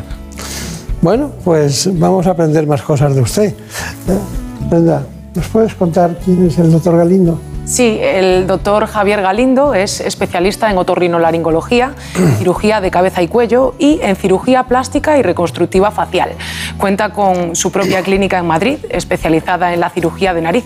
Miembro de numerosas sociedades científicas y autor de multitud de publicaciones, es también director clínico del MAD Rhinoplasty, un curso bianual internacional de rinoplastia si hay algo más personalizado que la nariz, ¿verdad? Pocas cosas. Sí. Pocas cosas, ¿no? Bueno, eh, ¿cómo es la consulta de una rinoplastia la primera vez? En mi caso es una consulta larga. Normalmente estamos con los pacientes alrededor de una hora porque hay muchas cosas que explicar y porque luego tenemos que intentar predecir con la- esa simulación que hacemos un poco cuál va a ser el resultado. Y como hay opciones y muchas cosas que tratar, pues al final se alarga el tiempo, sí. Ya, ya. No, y es muy importante para, para la persona que está delante, ¿no? Sí, al final es un rasgo que se ve mucho. Claro. En otras partes del cuerpo no tanto, pero... Sin duda, sin duda. Bueno, ¿cómo es la consulta? ¿Qué es lo que ha descubierto Brenda Hermida? Pues como están comentando, antes de someterse a una rinoplastia es fundamental tener una consulta con el cirujano. Y a esa consulta hemos acompañado nosotros a María. El doctor Galindo nos explica cómo es el primer encuentro entre el especialista y su paciente, en el que se analiza, además de una exploración anatómica y funcional de la nariz, una reconstrucción en 3D de su rostro. Lo vemos. Llevo mucho tiempo pensando en operarme la nariz porque es un complejo que siempre he tenido. Pero sobre todo el lateral, lo que es el puente de la nariz, es lo que más me acompleja porque de lado me lo veo muy mal, no me gusta. Y la punta me la veo muy grande y, eh, y ya pues ha llegado un momento que digo, ahora o nunca, ¿sabes? Bueno, en la consulta preoperatoria de rinoplastia lo primero que hacemos es intentar conocer un poquito mejor a nuestros pacientes y si hay alguna enfermedad o alguna cosa que pueda condicionarnos la cirugía. Después, lógicamente, tenemos que saber realmente para qué han venido, cuál es el objetivo de su cirugía. Una vez que tenemos esa información, vamos a pasar a hacer una exploración física de la nariz propiamente dicha. Exploramos toda la cavidad interna y luego la parte externa visible de la nariz. Nos fijamos muy especialmente en, el grosor y en la calidad de la piel, si es una piel enferma o sana, y en el grosor que tiene, que nos va a determinar en gran medida lo que podemos hacer con cirugía, y luego, sobre todo, en la fortaleza del esqueleto blando de la nariz, que es toda la parte móvil de cartílago, lo mismo, para ver cómo podemos modificar esos tejidos para conseguir un resultado deseado por nuestros pacientes. El último paso de nuestra consulta preoperatoria es pasar a la sala donde tenemos el simulador 3D y con unas fotografías del paciente, pues vamos a poder explicarle qué tipo de maniobras queremos hacer, qué modificaciones y dentro de las diferentes posibilidades, pues también damos la opción en la mayoría de, los casos a que el paciente elija qué tipo de nariz quiere hacer. Finalmente, y a modo de resumen, le explicamos al paciente más o menos lo que puede esperar el día de la cirugía, que es un día un poquito especial, y con todo eso, pues les dejamos que tomen la decisión que siempre será acertada. Me inspira bastante confianza, eh, entiende lo que quieres y se esfuerza en que, en que consigas el resultado que quieres, eh, es lo que, lo que transmite. Bueno, así cualquiera, ¿no? Con estas pacientes, ¿verdad? Sí, desde luego. Son maravillosas. De todas maneras, eh, es una ventaja ser otorrinolaringólogo para hacer una rinoplastia porque la puede hacer un cirujano plástico, ¿no? Sí, bueno, desde mi punto de vista sí, porque bueno, tenemos una formación ya desde el inicio de la residencia en cirugía de nariz y luego estamos muy expuestos a la problemática respiratoria de la gente. Entonces, pues no solo intentamos en la medida posible que nos queden bonitas las narices, sino que funcionen lo mejor que ellas puedan. Claro, claro. Bueno, pues Brenda Hermida estuvo en la clínica La Luz, debo recordar, para ver esta operación de rinoplastia. Vamos a ver cómo es, ¿nos lo cuentas? Sí, nos vamos ahora al Hospital de la Luz porque queremos ver de primera mano cómo se realiza esta operación de rinoplastia de la que venimos hablándoles a lo largo del programa de hoy. Verán que, aunque se manipulan muchas estructuras de la nariz, ahora se puede hacer de una manera bastante menos invasiva que antiguamente. Hoy vamos a operar este caso de rinoplastia secundaria, que es a lo que llamamos cuando los pacientes han sido operados previamente. Este es el abordaje de estándar de abordaje abierto nasal, entonces hemos hecho las incisiones para poder levantar toda la piel de la nariz. Ahora lo que vamos a hacer es separar el tabique de la nariz del dorso para poder trabajar los componentes por separado. Vamos a marcar dónde queremos que se defina la nueva punta de la nariz, entonces hacemos una marca la manera de dar forma a la nueva punta suele ser con material de sutura. Entonces vamos a dar un puntito. Entonces, ahora que tenemos un primer esbozo de dónde vamos a colocar la punta, vamos a hacer que el dorso quede bonito con esa punta. Como queremos una forma ligeramente cóncava, pues vamos a retirar del dorso lo que pensamos que sobra. De momento vamos a bajar la altura del dorso 4 milímetros. Esto de momento es la primera resección que hemos hecho. Luego, como digo, se puede quitar un poquito más, pero esto es parte de lo que estaba dando una altura excesiva al dorso de la nariz. Es cartílago y ahora hay que quitar la parte de hueso. Ya no utilizamos limas manuales, sino que usamos este material rotatorio, que es una fresa, es una fresa de diamante y va puliendo el hueso y es una técnica muy segura y muy eficaz para ir rebajando el exceso de hueso. Ahora lo que voy a hacer es, como a pesar de estar operada mantiene mucha integridad de su cartílago del tabique, voy a extraerlo porque ya no le hace falta para nada. Entonces, este es el fragmento que hemos sacado de su tabique, esto es la parte de la pared que separa el lado derecho del izquierdo y que nos va a servir para hacer pequeños tallados de este injerto para reconstruir la nariz. Estos se llaman injertos expansores, son como un listoncito y se ponen en todo lo largo del dorso para darle rectitud, estabilidad y sobre todo para que la nariz se vea estilizada en la vista frontal. Esto se llama injerto de extensión septal y lo vamos a colocar a continuación del tabique para darle estabilidad, un poquito más de longitud y poder fijar aquí nuestros, nuestros cartílagos de la punta para conseguir la forma deseada y que se quede así para siempre y que la punta no se caiga con el paso del tiempo. Bueno, pues a falta de coser la piel, si os queréis os enseño la reconstrucción. Vemos que es una nariz que está estable, que está fuerte. Hemos conseguido una posición de la punta más bonita y un dorso como ella quería con una forma ligeramente cóncava. Y con eso daríamos por concluida nuestra cirugía de hoy. Bueno, que no es un asunto menor, ¿no? De todas maneras, hay una cuestión que es que para nosotros es importante saber qué tiempo es cuando ya se pueden ir a casa y todo ha ido bien o cuando se van a casa, qué tiempo están en Bueno, la clínica. normalmente siempre planificamos que los pacientes pasen la primera noche en quirófano, pero muchos de los pacientes que viven en Madrid y tienen un apoyo familiar, alguien en casa, se pueden ir perfectamente en el día porque realmente no, no necesitan un cuidado especial. La cirugía es indolora, como habéis visto cuando se termina, no están especialmente hinchados ni nada y el posoperatorio es bastante cómodo. Claro, claro. Lo que es cómodo es estar en la posición de ustedes, porque hay una mosca, pero está conmigo todo el tiempo. Eso sí que es cómodo. Bueno, dígame un- un- una cuestión. ¿A- a- ¿Usted le dice a alguien, no te voy a operar, o alguien le rechaza la operación? Sí, bueno, siempre la consulta, aparte de ser larga para todo lo que hemos dicho, también es una entrevista psicológica con los pacientes. Entonces hay veces que sientes que el paciente probablemente no esté preparado o tenga una deformidad que sea de muy difícil resolución, porque sea muy pequeñita o porque sea demasiado inmensa como para ser arreglada.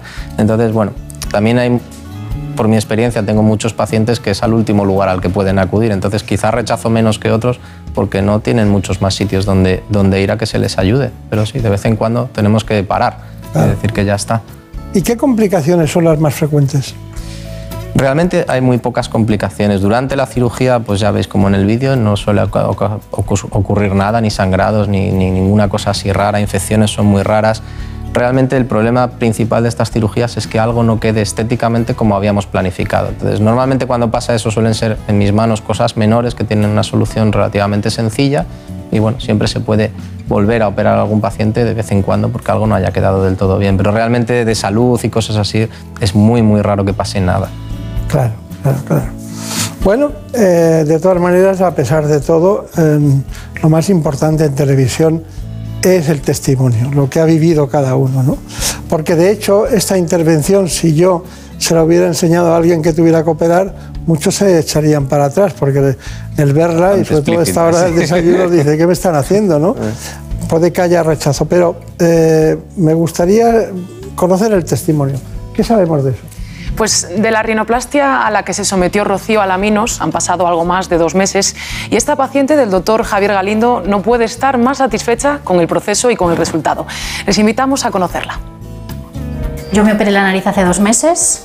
Es verdad que yo no tenía una nariz fea, no, no tenía ningún defecto, nunca me había obsesionado con ella, pero hace unos 5 o 6 años, debido a las redes sociales, publiqué una foto en Instagram y pues recibí comentarios en torno a muy guapa, pero deberías operarte la nariz, has pensado operarte la nariz y desde ahí me obsesioné. Al día de la operación me operó muy prontito, me operó a las 9 de la mañana y fue tan bien que ni siquiera llegué a dormir en el hospital, a las 6 de la tarde estaba en mi casa. Hice vida mm, prácticamente normal desde, desde el primer día, no tenía molestias, el, el posoperatorio es completamente indoloro. Sí es verdad que estuve un, par de días que me salieron unos pequeños hematomas alrededor de los ojos, pero muy leves y desaparecieron enseguida. Y sí pasé una semanita como con una sensación de congestión en la nariz, como, como un catarro, donde prácticamente solo podía respirar por la boca. Ahora, dos meses después, la verdad que estoy encantada. El resultado era exactamente lo que, lo que yo buscaba y recomendaría a cualquier persona, incluso como fue en mi caso, que fue un cambio mínimo, un cambio muy sutil, que si, que si quieren que lo hagan, porque realmente merece la pena. sobre todo después de, merece la pena después de ver el resultado, ¿no? Porque es... Tenías alguna pregunta, ¿no? Sí, sí, nos han preguntado eh, cómo ha cambiado este tipo de intervención a lo largo del tiempo, sobre todo en términos de que sea una cirugía más o menos invasiva para el paciente. Sí, bueno, sobre todo lo que ha cambiado es el posoperatorio de los pacientes. Si veis, bueno, lo ha explicado ya mejor de lo que lo podría hacer yo, que normalmente es un posoperatorio cómodo, que no duele, que eso simplemente ya con eso muchos pacientes pues se, aventuran. Tampoco ponemos tapones dentro de la nariz, entonces aunque a lo mejor no se respire perfectamente, pero la sensación de catarro es leve, es pasajera. Y luego normalmente lo que solemos decir es que en aproximadamente dos semanas la gente suele estar socialmente presentable para cualquier cosa. Entonces, son periodos de tiempo muy cortitos, entonces pues eso anima un poco más a la gente a, operarse y viendo que los resultados tienden a ser buenos. Ay, Dios mío, lo de los resultados tienden a ser buenos. Yo, la verdad es que cuando les oigo hablar a ustedes de lo que hacen cada día y los resultados son siempre buenos y todo está bien y tal, pero luego hay complicaciones y hay cosas, ¿no? Porque estamos hablando de una estructura ósea y cartilaginosa. Sí, Eh, el hueso sobre no todo hacer- porque el resultado quien lo va a juzgar es el propio paciente. Entonces nosotros tenemos que hacer una obra que un poco es artística en una persona que no sabe exactamente cómo va a quedar y que es ella misma la que va a juzgar el resultado y eso no es como en otras cosas de la medicina, que es muy subjetivo. Bueno, es verdad, es verdad, es cierto.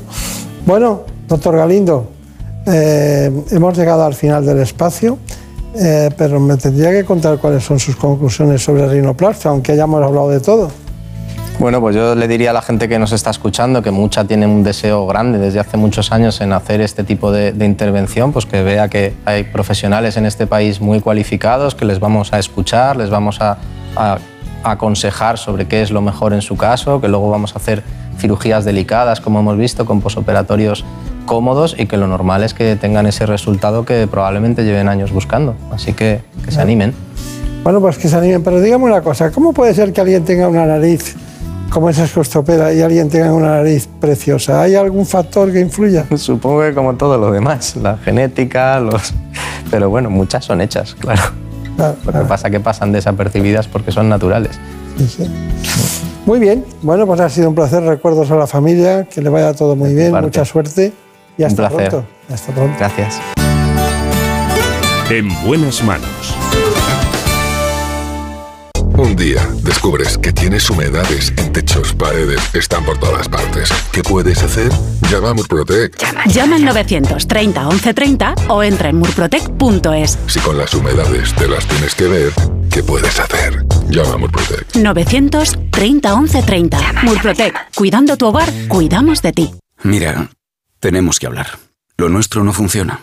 Cada vez estoy más cansado. Se me hace todo un poco cuesta arriba. Cuando veo que volvemos a empezar, me puede la pereza. Sé que llevamos toda la vida juntos, pero no tenemos futuro. Es pensar en el día de mañana y... Si tú también quieres romper con la rutina, por fin no es lunes con Jaime Cantizano. Los fines de semana desde las 8 de la mañana y siempre que quieras en la web y en la app. Onda Cero, tu radio. ¿Sabes qué pasó con el cerebro de Einstein? Einstein falleció en 1955. Según sus últimos deseos, fue incinerado y sus restos fueron esparcidos en algún lugar secreto. Pero pocos saben que durante la autopsia el patólogo Thomas Harvey extrajo su cerebro y lo cortó en 240 trozos. En 1998, Harvey y otros científicos devolvieron los restos que tenían, a excepción de 24 piezas que podrían estar actualmente en cualquier parte del planeta. En la tertulia Zona Cero de la Rosa de los Vientos hablaron de esta y otras historias muy interesantes. Si no escuchaste el programa o quieres volver a escuchar cualquier sección a la carta, entra en la web y en la app de Onda Cero. No te pierdas nada. Onda Cero, tu radio. Los fines de semana cuidamos de nuestras mascotas con Carlos Rodríguez. Vamos con las consultas, ya sabéis que nos las podéis mandar de cualquier tipo, de cualquier animal y ya está. Cuando el perro se anima mucho, el cachorro lo persigue y hasta le muerde en el costado y ya le ha arrancado pelo. ¿Qué tengo que hacer con eso? ¿Por qué el gato mete los juguetes en el bebedero? ¿Qué le Sí, pasa a este sí. gato? Como el perro y el gato. Cuidaros mucho y como siempre, sois la caña de España. Sábados a las 3, domingos a las 2 y media de la tarde y siempre que quieras en la app y en la web de Onda Cero. Patrocinado por Menforsan, los especialistas en cuidados, higiene y cosmética natural para las mascotas. Te mereces esta radio. Onda Cero, tu radio. La actualidad del fin de semana con todo el rigor y la firma de Juan Diego Guerrero. Sánchez tiene marcado el miércoles en su agenda de Trotamundos, porque las palabras de Feijó pueden ser comprendidas o interpretadas. Calderón de la Barca, en este mundo traidor, nada es Ignacio. Rodríguez Burgos nos explica en un minuto qué tienen que ver las pensiones con quienes cantan las 40. El próximo gobierno. Noticias fin de semana es un estilo de vida. Estés donde estés. Noticias fin de semana. Sábados y domingos a las 7 de la mañana y a las 2 de la tarde. Y siempre que quieras, en la app y en la web de Onda Cero. Te mereces esta radio. Onda Cero, tu radio.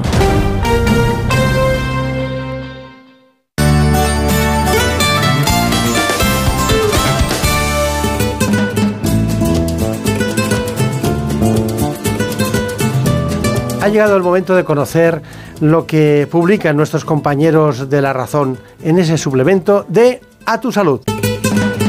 Saludos desde La Razón. Esta semana dedicamos nuestro reportaje de portada a hablar de un tema tabú que sin embargo se está convirtiendo en una peligrosa epidemia. Nos referimos al consumo de pornografía, una conducta que se ha demostrado que provoca un grave daño neurológico, sobre todo cuando se realiza a edades tempranas, ya que altera la composición cerebral, desgasta la corteza prefrontal y disminuye el rendimiento cognitivo. Con motivo del Día Mundial del Dolor entrevistamos al doctor Jaime Fandiño, anestesiólogo y especialista en unidades del dolor, quien nos asegura que el dolor crónico sigue estando infravalorado en las consultas médicas, aunque por suerte cada vez existen más alternativas para abordarlo como la radiofrecuencia o la estimulación. Y a las puertas del Día Mundial de la Menopausia hablamos de la menopausia precoz y de cuándo es necesario optar por la terapia hormonal. Además, en la sección de alimentación contamos cuáles son los mitos más extendidos sobre la dieta que hay que seguir durante esta etapa de la mujer y cómo es posible no engordar durante el climaterio. Y en nuestra contra entrevistamos a la actriz y humorista Eva H., quien nos reconoce que hablar de menopausia hoy en día es como hacerlo de sexo hace 30 años. Pero como siempre, estos son solo algunos de los contenidos. Encontrarán más información en las páginas del suplemento Tu Salud y durante toda la semana en nuestra web www.larazón.es barra salud. Sin más, que pasen una feliz semana y cuídense. En buenas manos.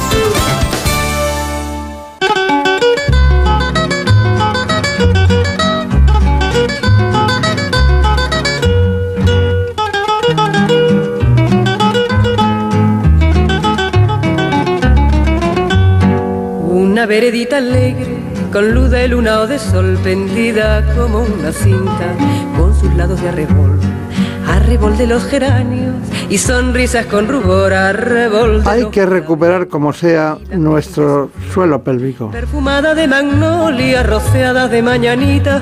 La Las mujeres tienen muchos problemas en ese sentido y lo conoce la ginecóloga y sexóloga del Hospital Universitario Quirón Salud de Madrid. Tu fina estampa. Se trata de la doctora Gema García Galvez.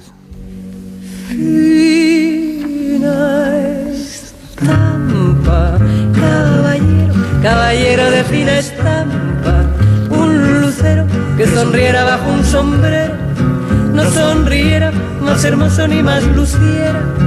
Caballero, en tu andar, andar, reluce la cera al andar, andar. Vamos a conocer el informe sobre este asunto tan interesante en la vida femenina. En buenas manos. El programa de salud de Onda Cero. Para muchas mujeres el suelo pélvico es un gran desconocido y sin embargo es muy importante para su calidad de vida. Se trata de un conjunto de músculos y ligamentos que cierran el suelo del abdomen manteniendo la vejiga y la uretra, el útero y la vagina y el recto en la posición adecuada. Si esta musculatura está debilitada, se pueden producir disfunciones sexuales, prolapsos, dolor o incontinencia urinaria, trastornos que afectan al bienestar físico y psíquico y que impiden a la mujer disfrutar plenamente de la vida cotidiana. Algunas de las causas que pueden debilitar los músculos de esta zona son el envejecimiento, la obesidad, cirugías previas, enfermedades crónicas, el estreñimiento, la práctica de algunos deportes y trabajos que supongan impacto y esfuerzo físico, y sin duda el embarazo y el parto. Para evitar futuros problemas es fundamental conocer el estado de nuestro suelo pélvico, cuidarlo y fortalecerlo. En esta mañana en la que ha vuelto aquí al espacio la doctora Gemma García Gálvez, pero viene dispuesta a contarles una novedad en su carrera profesional y es eh, cómo dirige el nuevo Centro Olimpia, me refiero en el aspecto ginecológico en relación con la reproducción y sobre todo con la sexualidad. Bueno, son muchas cuestiones que se imbrincan en esta profesional que está muy entusiasmada, como muchos profesionales, en este centro Olimpia que está en Madrid, en la zona norte, muy cerca de La Paz, en lo que son las, las grandes torres que se ven desde cualquier lado. Bueno, eh, tenemos que hablar hoy del suelo pélvico. Hay una cuestión y es que pélvico, la gente, la pelvis sabe lo que es, ¿no? En general, en general. Pero el suelo, el suelo está muy abajo, ¿no? O sea, ¿qué es el suelo pélvico? Bueno, en primer lugar, muchas gracias por contar conmigo de nuevo. Y sí, yo soy una soldada, me digo, de, de- de defensora de la divulgación de la salud de la mujer y de, los aspectos relacionados con el suelo pélvico. Y me he traído esta maqueta para hacerlo más didáctico y para entenderlo mejor. Eh, claro, desde que pasamos de, de ir a cuatro patas, por decirlo coloquialmente, a erguirnos, ¿eh? toda la mm, musculatura que recibe eh, el peso y la presión y la fuerza de la gravedad es el suelo de la pelvis. El suelo de la pelvis sería lo que abarca mi mano de pubis a coxis. ¿eh? Si yo pongo entre mis dos piernas el cuenco de mi mano, todo eso es el suelo de mi pelvis. Ahí están los genitales, el área anal y debajo de genitales y área anal hay una musculatura, una especie de hamaca que cierra y que donde reposan todos los órganos pélvicos, aparato reproductor, intestinos y vejiga. De ahí la importancia que tiene el que esté bien tonificado. Está bien. Eh, estaba viendo su mano y me, imaginaba como lo que es un, bikini tradicional, que sería el que cubre esa zona por delante, ¿no?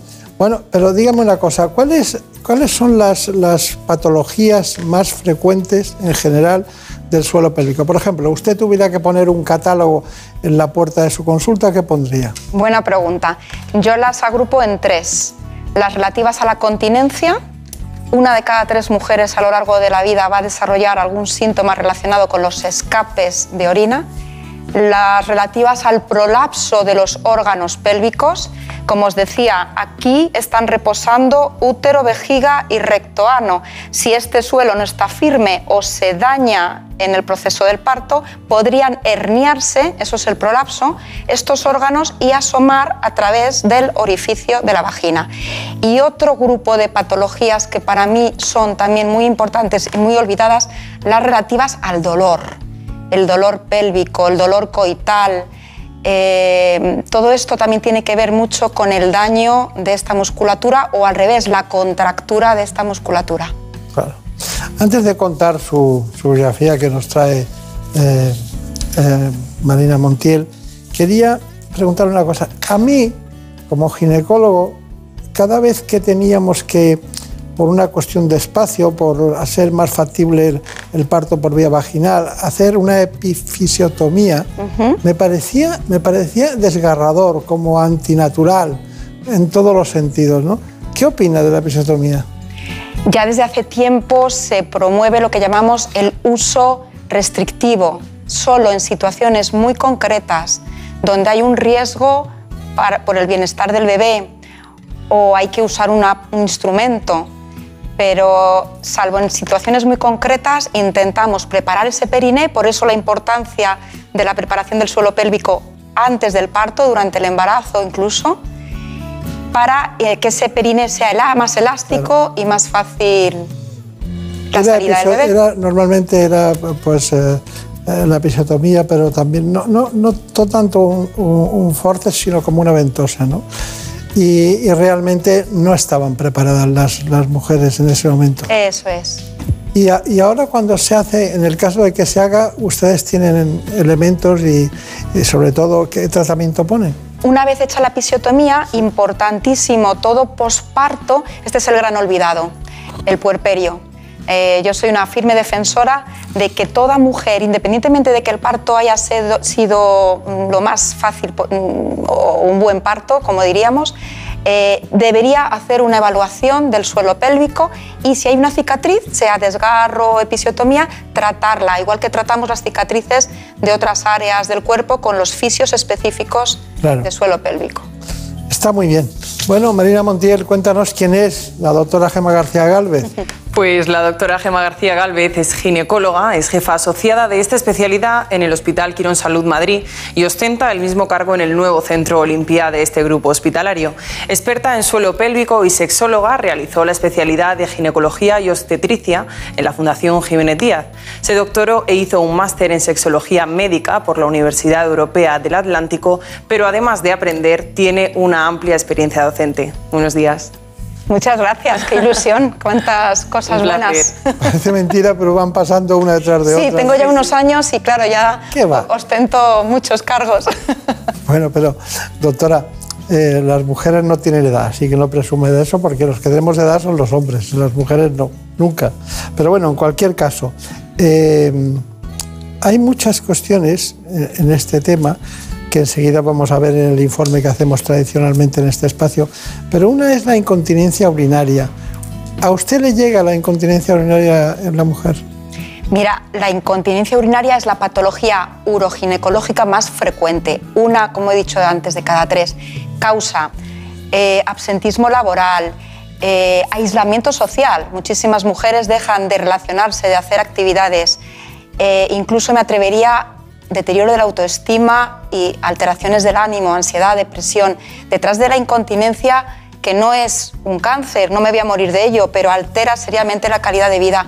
Debemos de preguntar a toda mujer en nuestras anamnesis sobre este tema, porque es muy, muy prevalente y, muy, y deteriora muchísimo eh, la autoestima y la calidad de vida. Cuando, cuando yo hacía la especialidad, como usted hace mucho menos que, que la ha hecho, pues entonces teníamos muchos prolapsos por mujeres multíparas. ¿Se ven tantos prolapsos ahora? Pues es verdad que la mujer está más concienciada en cuidarse, pero aún así a mí me viene, yo estoy en la capital, pero me viene mucha gente de provincias y sigo viendo situaciones que no deberíamos de ver, muy dramáticas. Mujeres que a lo mejor, pues por condicionantes laborales, han ido posponiendo el ser atendidas y ya vienen en unas situaciones delicadas. Claro, claro, claro. Luego hablaremos del dolor, que es una de las cuestiones más importantes. Bueno, hay una inquietud en, en el equipo estos días con el suelo pélvico. Eh, Brenda, ¿qué querías preguntar? Pues tenemos una consulta que nos comentaba que había acudido al médico porque tenía dolores lumbares y había acudido pensando que se podía tratar de, un caso de, bueno, pues de un tema de columna vertebral. Y sin embargo se encontró con que precisamente se trataba de daño en el suelo pélvico. No sé si usted nos podría un poco explicar esta correlación. Totalmente tiene sentido, porque lo que llamamos la cintura lumbopélvico-abdominal está toda interconectada y hay veces que dolencias de, que se refieren en la espalda tienen que ver con un suelo pélvico mal tonificado. Entonces, toda mujer que no encuentra respuesta a determinados dolores pélvicos crónicos debería ser evaluada por especialistas de suelo pélvico o por fisios, de los que soy totalmente fan porque hacen maravillas en cuanto a tratamiento de esta zona. Claro, claro. Bueno, Marina Montiel, ¿qué pasa con el embarazo? Pues como ya les hemos adelantado, el embarazo y el parto son dos etapas en las que el suelo pélvico sufre mucho, porque además del peso del bebé, ciertas hormonas propias de la gestación, como la relaxina, provocan lasitud en ligamentos y músculos. Les contamos ahora esta relación entre embarazo y suelo pélvico. El embarazo es el periodo que transcurre entre la implantación del cigoto en el útero hasta el momento del parto. Son de 38 a 40 semanas en las que se producen en la mujer ciertos cambios fisiológicos, metabólicos e incluso morfológicos, encaminados a proteger, nutrir y permitir el desarrollo del feto. En este tiempo se deben realizar periódicamente revisiones para controlar el estado de salud de la madre y el bebé y prevenir o detectar a tiempo posibles complicaciones. También hay que revisar y cuidar otras estructuras cercanas al útero como el suelo pélvico, ya que a medida que avanza el embarazo, la presión que ejerce el bebé por su tamaño y su peso pueden debilitarlo. Además, el estreñimiento que a menudo sufre la gestante puede contribuir a que surjan disfunciones en esta zona. Y por supuesto, durante el parto se produce también una gran distensión de estos músculos. Por ello, los expertos recomiendan ejercitarlo tanto de cara al expulsivo como al bienestar tras el parto. El bienestar tras el parto no es solo el niño, ¿eh? El bienestar tras el parto son muchas otras cosas, ¿verdad, doctora? Así es. No nos olvidemos de la mamá, que pasa a un segundo plano. Sí, sí, es muy, muy curioso, ¿no? Decepción, debe decepcionar eso, ¿no? Porque todo el mundo llega y pone el foco en el niño y, y hay unos dolores por ahí impresionantes. Bueno, dígame, suelo pélvico y sexualidad. Básicamente, orgasmo, suelo pélvico y sexualidad en general. Bien, eh, el orgasmo eh, es un reflejo, tra- eh, sería ante una serie de estímulos excitatorios, tanto físicos como cognitivos, hay una respuesta de contracciones musculares del periné. Eso unido a la liberación de oxitocina se percibe esa sensación de placer, pero es las contracciones de la musculatura del periné, es ese reflejo orgásmico eh, el que puede vivirse con una mejor o peor calidad. Si tú tienes tonificado, entrenado y fortalecida esta área, la calidad del orgasmo es mejor. Eso es una de las cuestiones por las que se dice que trabajar el suelo pélvico beneficia en la sexualidad. Y luego también en el tema de relajarlo. ¿eh? Muchas mujeres re- refieren dolor con la penetración porque quizás lo tienen contracturado, un poquito más hipertónico. Si no trabajas también la relajación, es tan negativo el tenerlo demasiado débil como demasiado contracturado. Serían los vaginismos que hablamos. Eh, una patología también que padecen muchas mujeres y que deteriora mucho sus relaciones. Claro, como que no quieren tenerlas como consecuencia del vaginismo. Bueno, y, una, y una cuestión. ¿Una mujer eh, tiene mejores condiciones de sexualidad antes o después de haber pasado un tiempo del parto? A ver, todo ¿Qué sabemos depende- de eso? Ajá.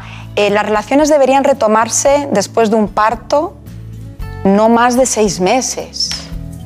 Eh, y la calidad de estas relaciones depende de todas las circunstancias que hayan acontecido en torno al embarazo y al parto, pero también tenemos que ser flexibles y adaptarnos a la nueva situación. No tendrían por qué ser, no, no tienen por qué ser ni mejores ni peores, sino en, según sea parto cesárea, parto vía vaginal, parto con cicatriz, vamos a ver cómo eh, encuentro la manera de relacionarme lo más satisfactoriamente posible.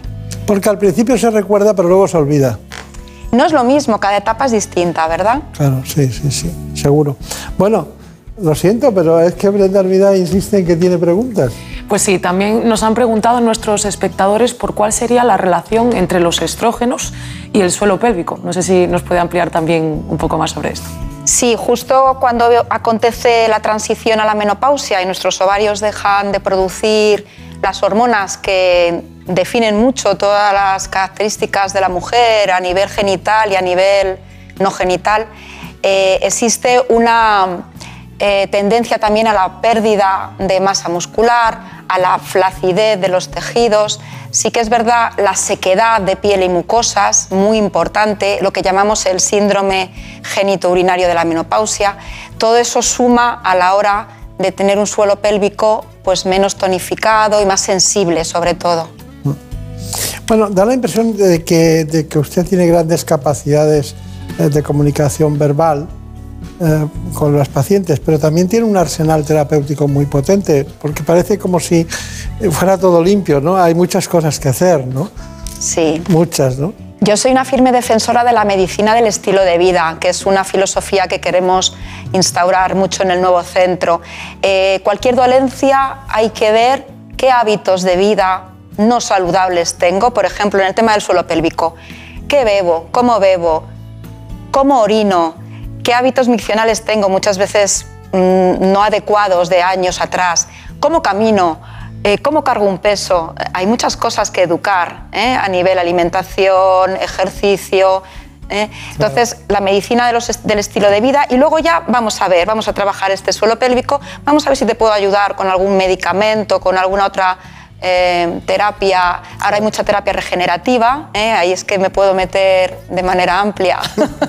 Bueno, y los programas tienen una duración. Eso es. Marina Montiel, que todo esto nos lleva a la fisioterapia también. Cuéntanos. Como comentábamos antes, conocer y ejercitar el suelo pélvico son medidas importantes para conseguir una mejora de la salud sexual. Hemos acudido al Hospital Quirón Salud Madrid a la consulta de la doctora Carolina Walker, fisioterapeuta especializada en suelo pélvico, y esto es lo que nos ha contado. En suelo pélvico no tenemos un parámetro que sea el más relevante, porque en cada paciente ah, hay un elemento que es lo que hay que reeducar. Los ejercicios que utilizamos para suelo pélvico tienen que ser con una visión funcional, ¿vale? porque lo que buscamos es integrar ah, una estructura que es una unidad, que es el suelo pélvico y el abdomen, con el fin de eh, dar un sostén eh, a los órganos pélvicos y también cerrar los esfínteres. Entonces, eh, esa va a ser nuestra base. Entonces, los ejercicios en un inicio van a ir pues, más de control de estas dos estructuras, abdomen y suelo pélvico, y luego el trabajo va a consistir en integrarlo en diferentes cadenas musculares, con movimientos, eh, y progresivamente ir adaptándolo a, las situaciones en donde la mujer, por ejemplo, tiene pérdidas, o si es una paciente con dolor, pues tendremos que ir adaptarlo a normalizar su tensión para que no tenga dolor. Las alteraciones de suelo pélvico se dan en todas las edades. Podemos tener problemas de, de una musculatura más débil, que eso a veces pues, nos ocurre en el posparto o en determinadas circunstancias, ya en mujeres más mayores, pero las alteraciones son muy variadas y las hay en todas las edades. La salud de suelo pélvico es fundamental para la sexualidad femenina, ya que puede ah, afectar por dos motivos. Uno, porque puede haber un exceso de tensión, de tensión que puede ser por, por- por causas musculares o fasciales, y otro porque por desconocimiento de lo que es la actividad muscular. Cuanto más nos conocemos y conocemos sobre todo esta, esta parte íntima, más eh, satisfacción podemos tener en, eh, en las relaciones sexuales. Me río con la doctora porque, bueno, la felicidad también está en la sexualidad, ¿no? Hombre. Porque yo siempre digo, la sexualidad es personalidad, ¿no? La sexualidad no va por libre. No es, no- no es como tirar un penalti o, o hacer una cosa muy bien o tener una habilidad. Es, un- es, un, es el conjunto to- total y absoluto, ¿no? Es así, ¿no? Así es. Bueno, eh, usted ya lo ha citado, ha hablado de la menopausia y de lo que le preocupa, el que, bueno, no solo los vaginismos, sino la sequedad urogenital en todos los sentidos y tal. Y es mentira, es mentira porque los estrógenos no solo se producen en los ovarios, hay un relevo de producción de estrógenos en los adipocitos, en otras zonas y tal. Además del embarazo y el parto, la menopausia es otra de las etapas más delicadas para el suelo pélvico. Y esto se debe a la caída de los estrógenos, pero también al propio envejecimiento. Ambos factores contribuyen a la pérdida de tono, fuerza y elasticidad de los tejidos. Se lo contamos con más detalle. Cerca de la mitad de las mujeres que viven en España se encuentran en la menopausia, una etapa de grandes cambios en la que son frecuentes molestias como los sofocos o los trastornos del sueño y del ánimo. Además se producen otros síntomas relacionados con el suelo pélvico que se deben tanto al envejecimiento como al fin de la producción de la principal hormona femenina, los estrógenos. Estas alteraciones pueden afectar seriamente a la calidad de vida, incontinencia urinaria y fecal, disfunciones sexuales, prolapso genital, pero a la edad que deteriora progresivamente los tejidos, se le suma que casi todas las mujeres han pasado por uno o varios embarazos y partos, lo que contribuye a la falta de tono de esta musculatura. Por ello, alrededor de los 50 años, la mujer debe poner especial atención en el cuidado de su suelo pélvico. Es recomendable mantener una vida sexual activa, realizar actividad física con ejercicios específicos para esta zona y en algunos casos, si lo indica el especialista, combinarlos con otras terapias como la hormonal o el tratamiento láser. Bueno, eh, hay muchas, muchas cuestiones que se utilizan en, el aspecto vaginal de todo tipo, de tecnologías que ya se están empleando. Pero mm, yo le, le he dejado para ahora, para lo último, el dolor. No, no estoy hablando de vaginismo, de, ese- de esa molestia contractual que hace que, que rechaces el- por, por dolor, ¿no? sino los otros tipos de dolores, los dolores pélvicos o los dolores de algún otro tipo. ¿Qué me dice de eso? ¿Qué consultas ve más frecuente? Yo diría que es el dolor de mucosa, ¿no? De- del área vulvar, eh, muchas veces hay irritaciones, eh, la propia sequedad que existe en el posparto, en la menopausia. Lo que llamamos, eh, la causa está en la mucosa, una mucosa sensible, una mucosa que necesita ser regenerada. Y ahí tenemos un arsenal terapéutico desde el simple hidratante a tratamientos hormonales o a la medicina que ahora está en auge, la ginecología regenerativa y funcional, donde nos apoyamos en tecnología, como ha dicho en el vídeo, de térmica, el láser, la radiofrecuencia, inyectables, el plasma rico en plaquetas es muy regenerativo, en dermatosis vulvares, dermatitis crónicas, el líquen escleroso. Hay un montón de patologías de lo que es la propia mucosa, piel y mucosa genital que podemos abordar, mejorar la calidad y con ello la funcionalidad. Está muy bien. Doctora, ¿cuáles son sus conclusiones? Pues importantísimo que toda mujer tome conciencia de que existe un suelo de la pelvis que tiene que cuidar en las, en las distintas etapas de la vida, sobre todo después de la maternidad y cuando se acerca la menopausia. Que si tengo alguna dolencia relacionada con este área, no dude en buscar especialistas y consultar. Si mi ginecólogo habitual no me sabe dar respuesta, informa, infórmense. Eh, hoy por hoy las redes sociales, mm, yo, conmigo pueden contactar. Yo tengo una cuenta de Instagram, Dra García Galvez. Ahí colgamos contenidos divulgativos. No dejen de buscar quién les escuche, quién les dé respuesta y no dejen pasar problemas que deterioran su calidad de vida. Está muy bien. Bueno, la próxima vez que le vea eh, ya no va a estar en la Fundación Jiménez Díaz ni en el Olimpia, en el Centro Olimpia que acaban de inaugurar.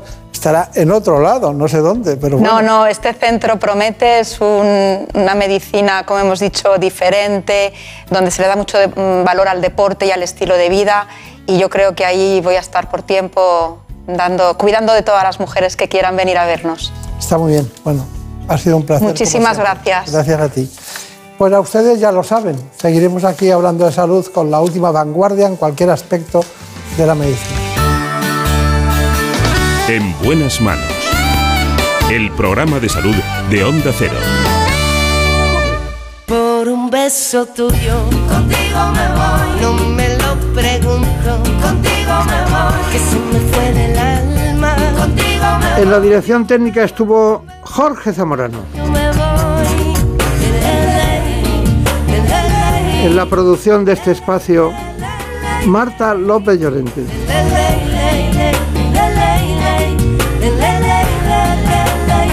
El contenido informativo corresponde a los compañeros que trabajan con nosotros en ¿Qué me pasa, doctor?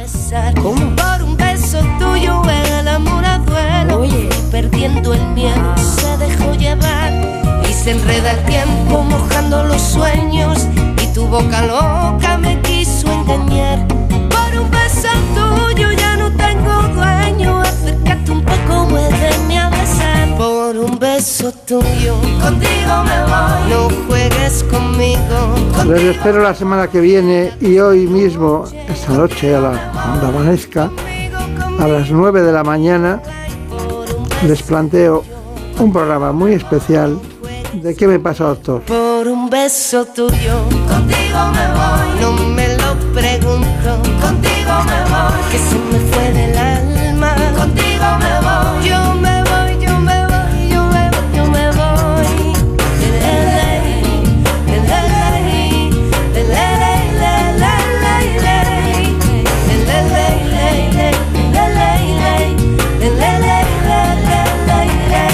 Por un beso tuyo me quedé en silencio cuando sin remedio te sentí besar. Por perdiendo el miedo se dejó llevar y se enreda el tiempo mojando los sueños y tu boca loca me quiso engañar. Por un beso tuyo ya no tengo dueño, acércate un poco, muéveme a besar. Por un beso tuyo, contigo me voy. No juegues conmigo, contigo me voy. Quédate esta noche, contigo me voy.